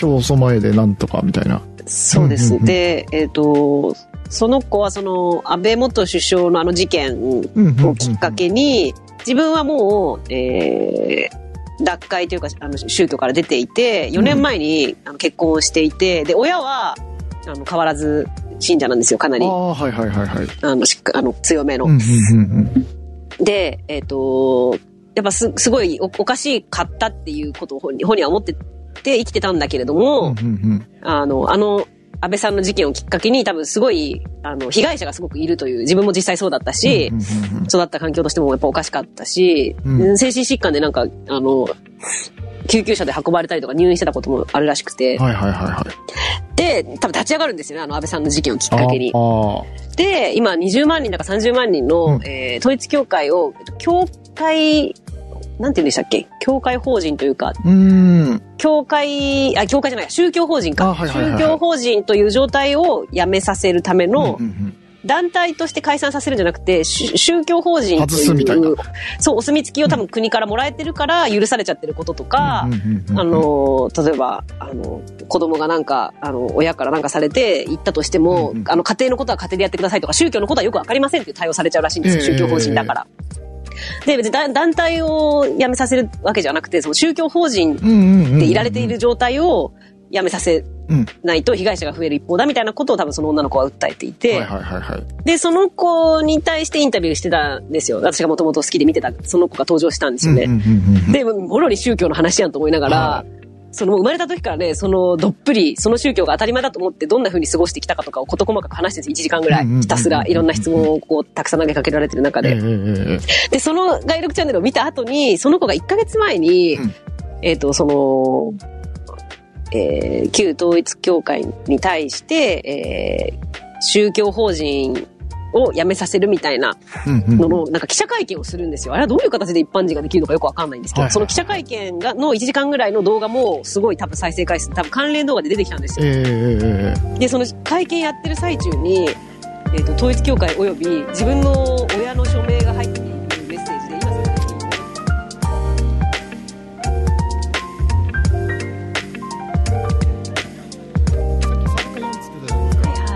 えで、今40ぐらいになってたんですよね、まどみさん。で、そこで落ちたから、多分さっきの40ぐらいしか録音できてねえんじゃねえかな、みたいな。もう、まあいいんです。 無念。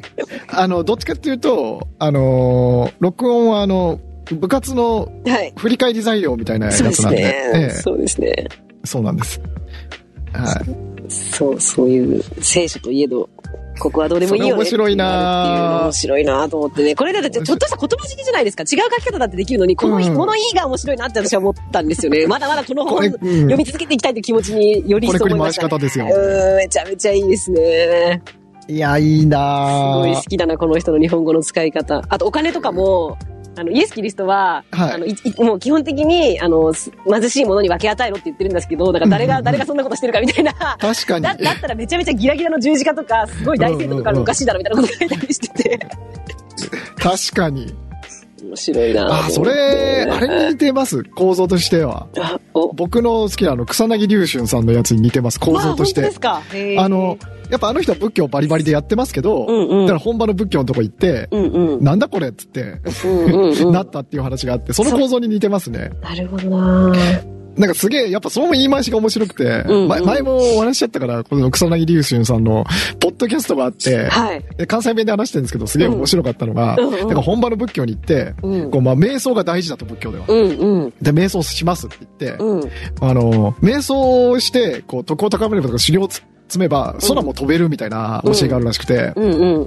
で、それで、そう、草薙さんは聞いたらしいんですよ、その偉い、そう、お坊さんに。うんうん。え、これ空、空飛べるんですかまあ聞くじゃないですか。うんそうしたら、100年前は飛んでいたらしいみたいな回答されて、おうで、その、草薙龍春さんの、その、その後のコメントが面白くて、いや、今もう飛べやみたいな。100年前とか言わずに、今も飛べやなんだこれみたいな。面白い。面白い。でもそりゃそうだって。うですよね。それってまだ感情じゃないですか、人間としての。ん飛べるんだったら今も飛べやって。うん確かにって。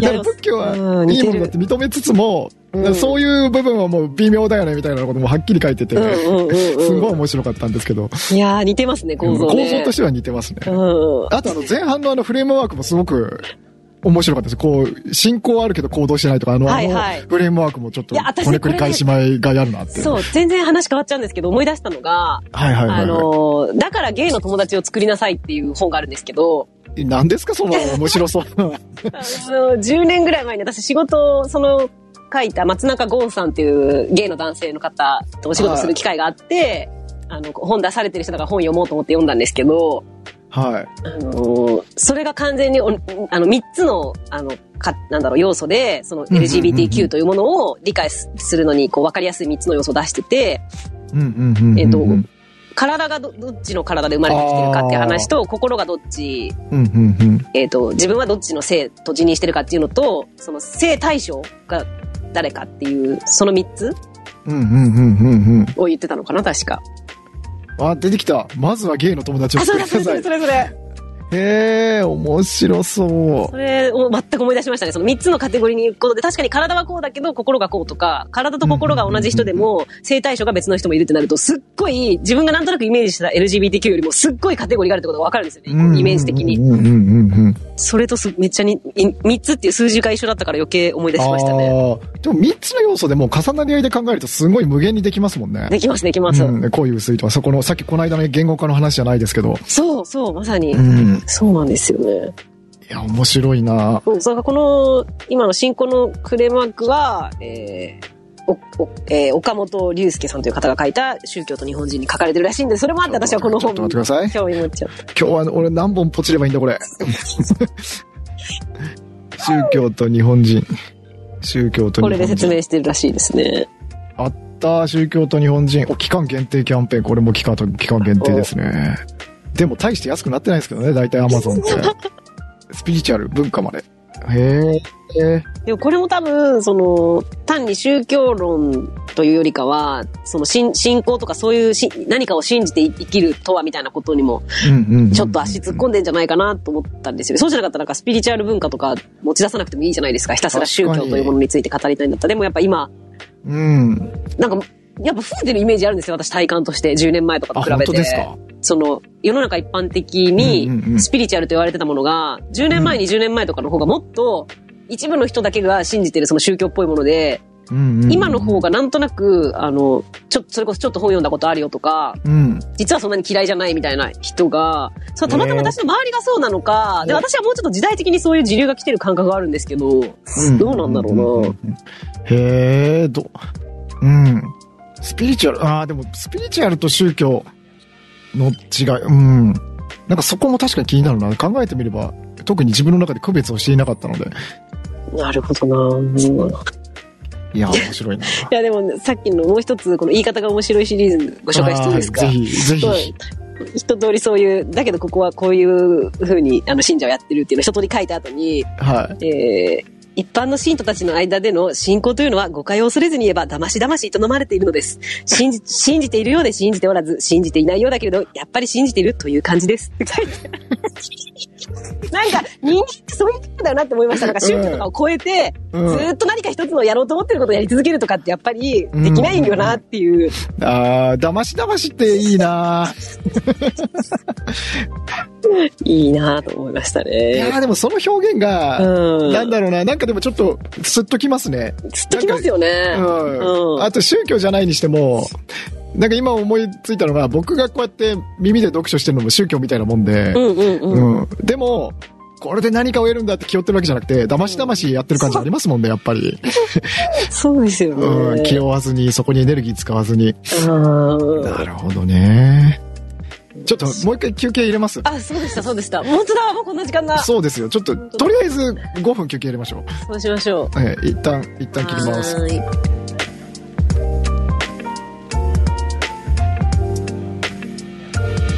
割と3スタートのことありえそうですよ。いや特にこうイ3はイインプット系のもの3は案外広いと思います。とというか、あ、のーさっきのその学習の本、うん、あそこで語られてるのとそれの気がします。だから、ひらめいた瞬間っていうのも、多分、3の状態に、にあるものを無意識がずっと、こう、処理していて、うんうんうんで、それが2に、こう、顔を出した瞬間に多分意識で認知できるようになるみたいな、確かに、う確ん、かそに。んなことなんじゃないかなと思うんですよね。学びにおいてもこの3から2に持っていくことがすごくうん。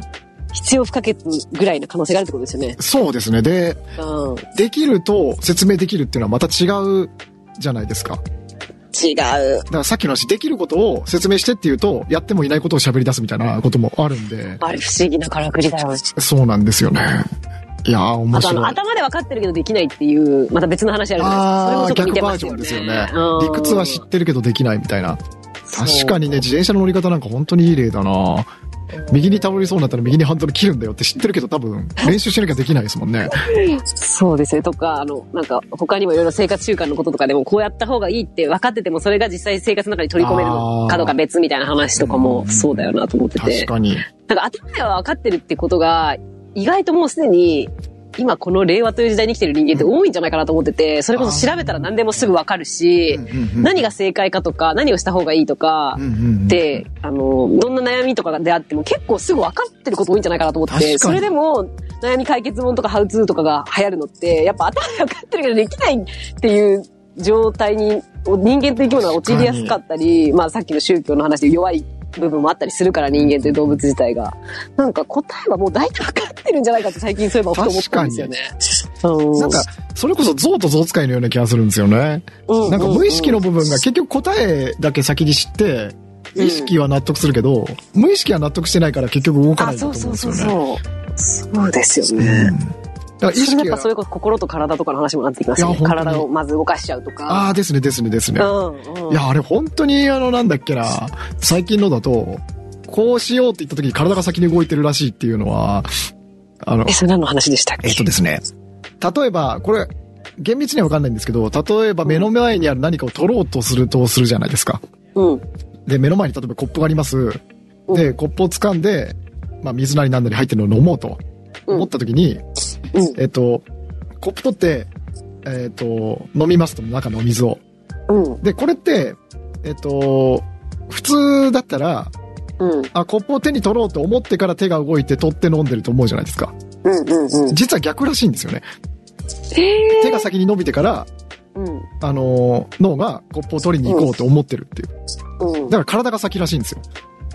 それは、まあ、喉が渇いてる状態とかだったら、もう勝手に手が伸びてるみたいなことってことですかというよそこにりが入っ、て多分なんですけど、うん。うん。これ僕もちょっとしっかり、えっと、理解できてないんですけど、あの、本当に意識っていうことがいかに狭いかってことだと思うんですけど、うーんあの、無意識の何か、例えばさっきの腸で考えてるじゃないですけど、うんあの、無意識の部分、脳じゃないどこかだったり、その脳の意識してないどこかかもしれないんですけど、が、うんあの、手を動かそうって、もしかしたらその手自体にその考える意思があるのかもしれないですけど、で、手が伸びるじゃないですか。うん手が、手が伸びたことをもって意識が自分を動かしたと錯覚してるんですよね。うーだからん。脳波とか測ると本当にそうらしいんですよ。手が伸びる方が先で、その後に脳波が触れるらしいんですよ。ええごいなにわかには信じがたいじゃないですか。うん。うん。だから、あの、脳は自分が動かしてるって錯覚してるけど、本当はそれは体が先に動いてるっていう。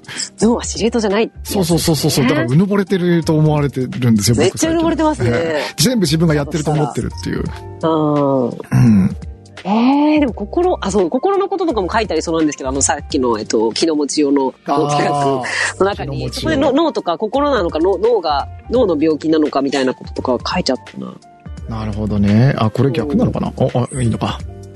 初めにのところに心の病あは、僕まさに今心そのれ見て弱まさしたの。。あ、本当ですか性ではなく脳という臓器の疾患。あー、なるほどね。あ、でもこれが本性を通して僕が一番伝えたいことだって書いてある。すごい本だな。うん。でも最近それはすごい思うんですよね。なんて言うんだろう。気力とか、うん。そのまさに気の持ちようじゃないけど、うん。その、さっきの能力の話にも通じるかもしれないんですけど、うん、その、やる気がないであるとか、うん、その人に比べてその、なんだろうな、こうなんか劣っているとか、うん、そういう風な、いわゆる心の弱さだったりとかっていうのは、結局脳の疾患っていうのことが多いみたいで、例えばセロトニンがうまく出ないとか、うん。うんそういうことが原因だったりもするっていう話も聞いたりはするんで、なるほどうな。ん、なんか、いろいろ複雑に絡み合ってる感じがしますね。うん。確かに。まあ、でも頭で何を考えてしまうかとか、その前に話した国道の話とかも近いですよね。あーあ,、はいはいれ完全にそ脳うのですねうん中の話です。ですね、ですね。うん。うん。あへえ。体と心。あ、これいいな、この、この初めにいいな。それなんかあれですね、ちょっとエッセイっぽい感じですね。う僕が。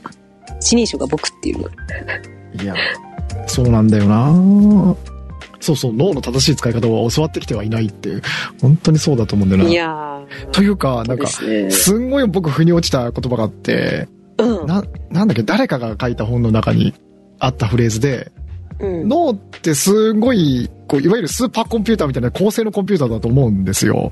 ものすごい。ごい高性能だと思うんだけど、うんなんか取説なしでそれを使ってる感覚みたいなのがあって、面白い。うんまさにそうだなと思って。絶対そうだよ。すんごい高性能コンピューターで、で、うん結構使い方に癖あるのに、取説がま、うん一切置かれていないっていう。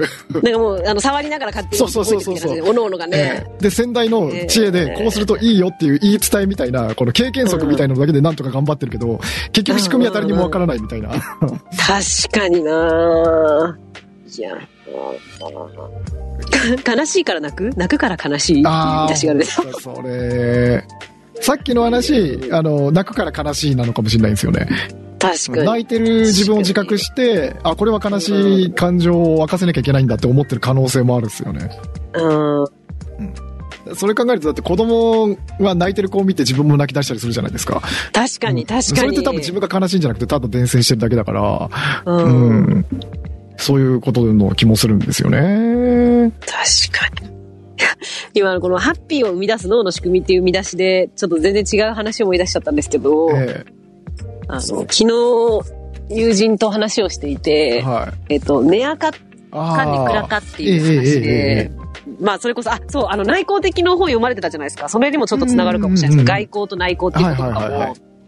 で、なんか、あの、面白いなと思ったのが、その子私、新卒の時の会社で同期だった子で、はいいはいはい。まだにすごく定期的に会っあて、その子も結構なんか競い合言ってたっていう言語 化、そうそうです、そうです。言語化、すごい得意だし、面白い子なんええで、いろんな話するんですけど、とその子は、えっと、ずっと自分のことをね、寝やかだと思ってたし、うんえっと、ま、周りからも明らかにそう見られるタイプなんですよ。確かうんうんうんうんに、その子って。でも、えっと、人生の途中から、えっと、実はそうじゃないっていうことを自分で捉えて、はい今はね、ネクラなんじゃないかって思ってるって言ってたんですね。えで、私それで多分ちょっと逆かもなと思ってえて、ずっとネクラだし内向的って思ってたけれども、うんえっ、と、まあそもそも父親がすごいど、どねやかな人あー間だってことは昔から分かってて、えなおかつ幸せについて自分なりに研究してた結果、多分どう考えてもねやか的な要素がある人の方が生きていきやすいよなって思った時に、うんうんうんうんそれこそ脳の動き方とかを自分でそっちに寄せてった、うんうんうんから、あのー今となって、結構こう、何回かあっただけだと、すごい根っから明るいですねみたいなこと言われることもあるんですよ。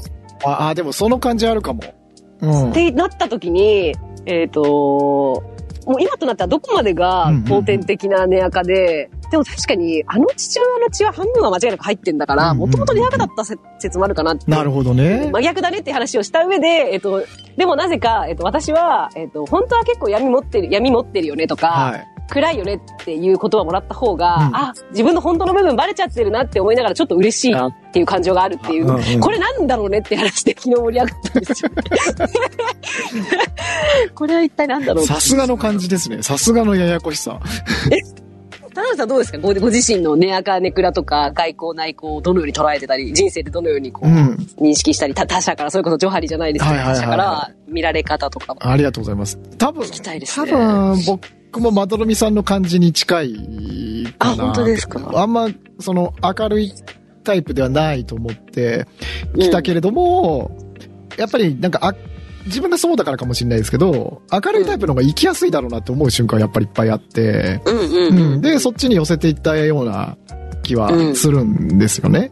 うんうん、た、だ、まあ本当に同じことをなぞるような感じになっちゃうん ですけど、うんうん。ただなんか、こう、うん、明るいし社交的だし、まあポジティブだよねみたいな感じで、周りから見られることもあるけど、だからそうなると、ど、本当の自分って何なんだろうとは思うんで まさに、 すよ私とはね何。かみたいな。ええどっちの方がでも言い当てられた感あるってありますどっち言われた方が。確かにそっちが自分だなって思うの。あ、でも同じです。その、暗いっていうか、その、うん。こう、内向的な部分あるよねのがやっぱ言われた感はありますね。ああ、で、あの、なるほど。内向的関連の本で、僕が一番印象に残ってるところが、はい。あの、内向的外向的って僕基本的には、なんていうのかな、気の持ちようというか全て後天的なものだと思ってたんですよ。おう、うんというのは。だから育ってきた環境とか、うん。外向的にしてきたかとか、それで、うん。えっと、なんていうのかな、成功体験積んできて、結果外交的になったりとか、うん。えっと、内向的になったりするのだと僕は思ってたんです。うん。うん。ただ、だ、実は、内向的外向的っていうのは、その先天的な違いがあって、ほあってとかあるケースが結構多くて、う。うん。えっと、ざっくり言ってしまうと、うん内向型人間は外の刺激からに敏感。うん。で、外向的な人は、あの、それに比べると鈍感らしいんなでするよ。ほどね。うんうん。だから外交的な人は、その刺激が鈍感な分、良くも悪くも鈍感な分、外に刺激を求めに外交的になり,、うんうんなります。はあ、なるほど。で、内向的な人は、外の刺激に敏感だから、うんなんか強すぎちゃうと嫌だからあんまり出ないし、だから出なくても十分に外交的な、この主観の話になっちゃうからわかんないけど、十分な刺激を受けられるからあまり外には行かないみたいな、うんうんうんうん。であ、でもすごい当たってる気がするなん。かそういう先天的な違いってあるんだってちょっと気づきがありましたね。あ、じゃあそれはもう、それこそ、か、体の話。あ、そうそうそうそうなんです。作りの話すごでい。。うん。面だ白い。から内向型の人の方が敏感だっていうか、傾向は確実にあるらしいですね。う。うんん。なるほどなえ、それ、例の、割と最近読まれた本の話ですかまたえっ別とね、多分別のやつですね。多分スーザン・ケインさんっていう人が結構有名な、あの、女の人ですよね、海外の。えっと、違うかな。でも最近読んだのって、なんか最近読んだの、韓国の方、あ、上海上海朝鮮朝鮮か、台湾台湾かな台湾の人が書いた本かな最近読んだのは。うん、うん、うん。で、スーザン・ケインさんっていうのは結構ね、り有名な、内向界では有名な方みたいですけど、はい、はい。その方の翻訳も、それも多分、あの、最初岩見さんに紹介してもらって、読み始めたやつだと思うんですけど、ああ、そうっすね。内向型人間が無理せず幸せになる唯一の方法。これじゃないかな。でも私内向型のすごい力ってやつ、前ちょっとなんか斜め読みしたことあるんですよね。ああ、それかな。ああ、これだ。内向型人間のすごい力。ああ、そうです。スーザン・ケインさん。はい、はい。これ読んでんのかな読んでんのかなってなっちゃうっていうね、この。あ、これは買ってはいないな。うん。なんかオーディブルになってるやつを、これだな、多分。内向型人間が無理せず幸せになる唯一の方法。とか、まあまあ、いずれにせよこの人がうん、うん。お話ししてる内容でしたね。あの、うん。刺激に違い強い。ありましたその最近読んだ、いや、な、読んだ方の内科方の本。どっちかっていうと、なんていうかな。あの、tips とか考え方とか内向型、無理せず外向型になる必要ないみたいな感じで、うん、なんかその時の自分にはちょっとそんなにフックに引っかからなかったかなっていう感じ。ですかね。っていうか本当に、なんだろう、その本が良くなかったとかそういうわけじゃなくて、うんうん。なんかこれもあれなんですよね。なんかまた話とっちらかっちゃうんですけど、ぜひぜひ。なんか、こう、その本を、こう聞きながらも、まあ、2、3時間かかるわけじゃないですか。うんでもその間に興味他に移っちゃう時あるんですよね。うん、でもありそう。うんそうすると、なんかその本の内容があんま入ってこなかったりとかしたりするから、なんか、その時のコンディションというか、それこそ気の持ちようで入り方全然違ってくるっていう。 気う持ん、それってなんか、あのー聞いてた本の中、内容で、ちょっとなんかふとお、こう、関連して、違うことに興味がいったりってこととかってことですかそれとも全然違うことにうんうんうん。興味の熱量がいくみたいな、繋がってるんですかね結構関連して両方あるんですね。ああ、ええなるほどな。なんか聞きながら、あの、なんだろう、うちのこととかしたりもしてるんで、なんかその関連でなんか別のことに興味いってみたりとかうんうん。ですね。だから本でもやっぱ最後まで、あの、いなんだろうな、い引力を持ち続ける力がある本ってやっぱすごいですよね。ああ、でもすごいと思います。本当に。出会い、なん改かめ、てそう思ったな本当その読み切る力じゃないですけど読み切る力っていうものは存在しなくてその時の環境だったりとか、はいはいはい。あのコンディションだったりとか、うん、あの全てにおいてなんかいろんな要素がその学習の本じゃないですけど一期一会感ありますその時の瞬確かに間ある。うん、めちゃめちゃある。その場でよって作られるものの気がしますよ。うん。うん。確かに。そういう捉え方をした方がなんか正しい気がしますね。本とか本を読むという行う為ん。の捉え方というか認識の仕方として。なんで結構、あの、まあ、割と気にせず言っちゃうんですけど、なんかうん自分に引っかからない本って感じで書くと、なんか別に面白い本じゃなかったっていうふうに言ってると問われかねないなと思って怖い部分はあるんですけど。難しいところですね。そうそうそう。確かに。そういうことじゃないっていそうそうなんですよ。こと単に自分の今のコンディションに引っかからなかっただけで、すねうん。だからなんかこれ、れ、読む時に読めば引っかかりそうだなっていうやつ何度もよく聞いたりとかするんで、うんうんなるほど時間置い。て。うんうんうん。なるほどなですね。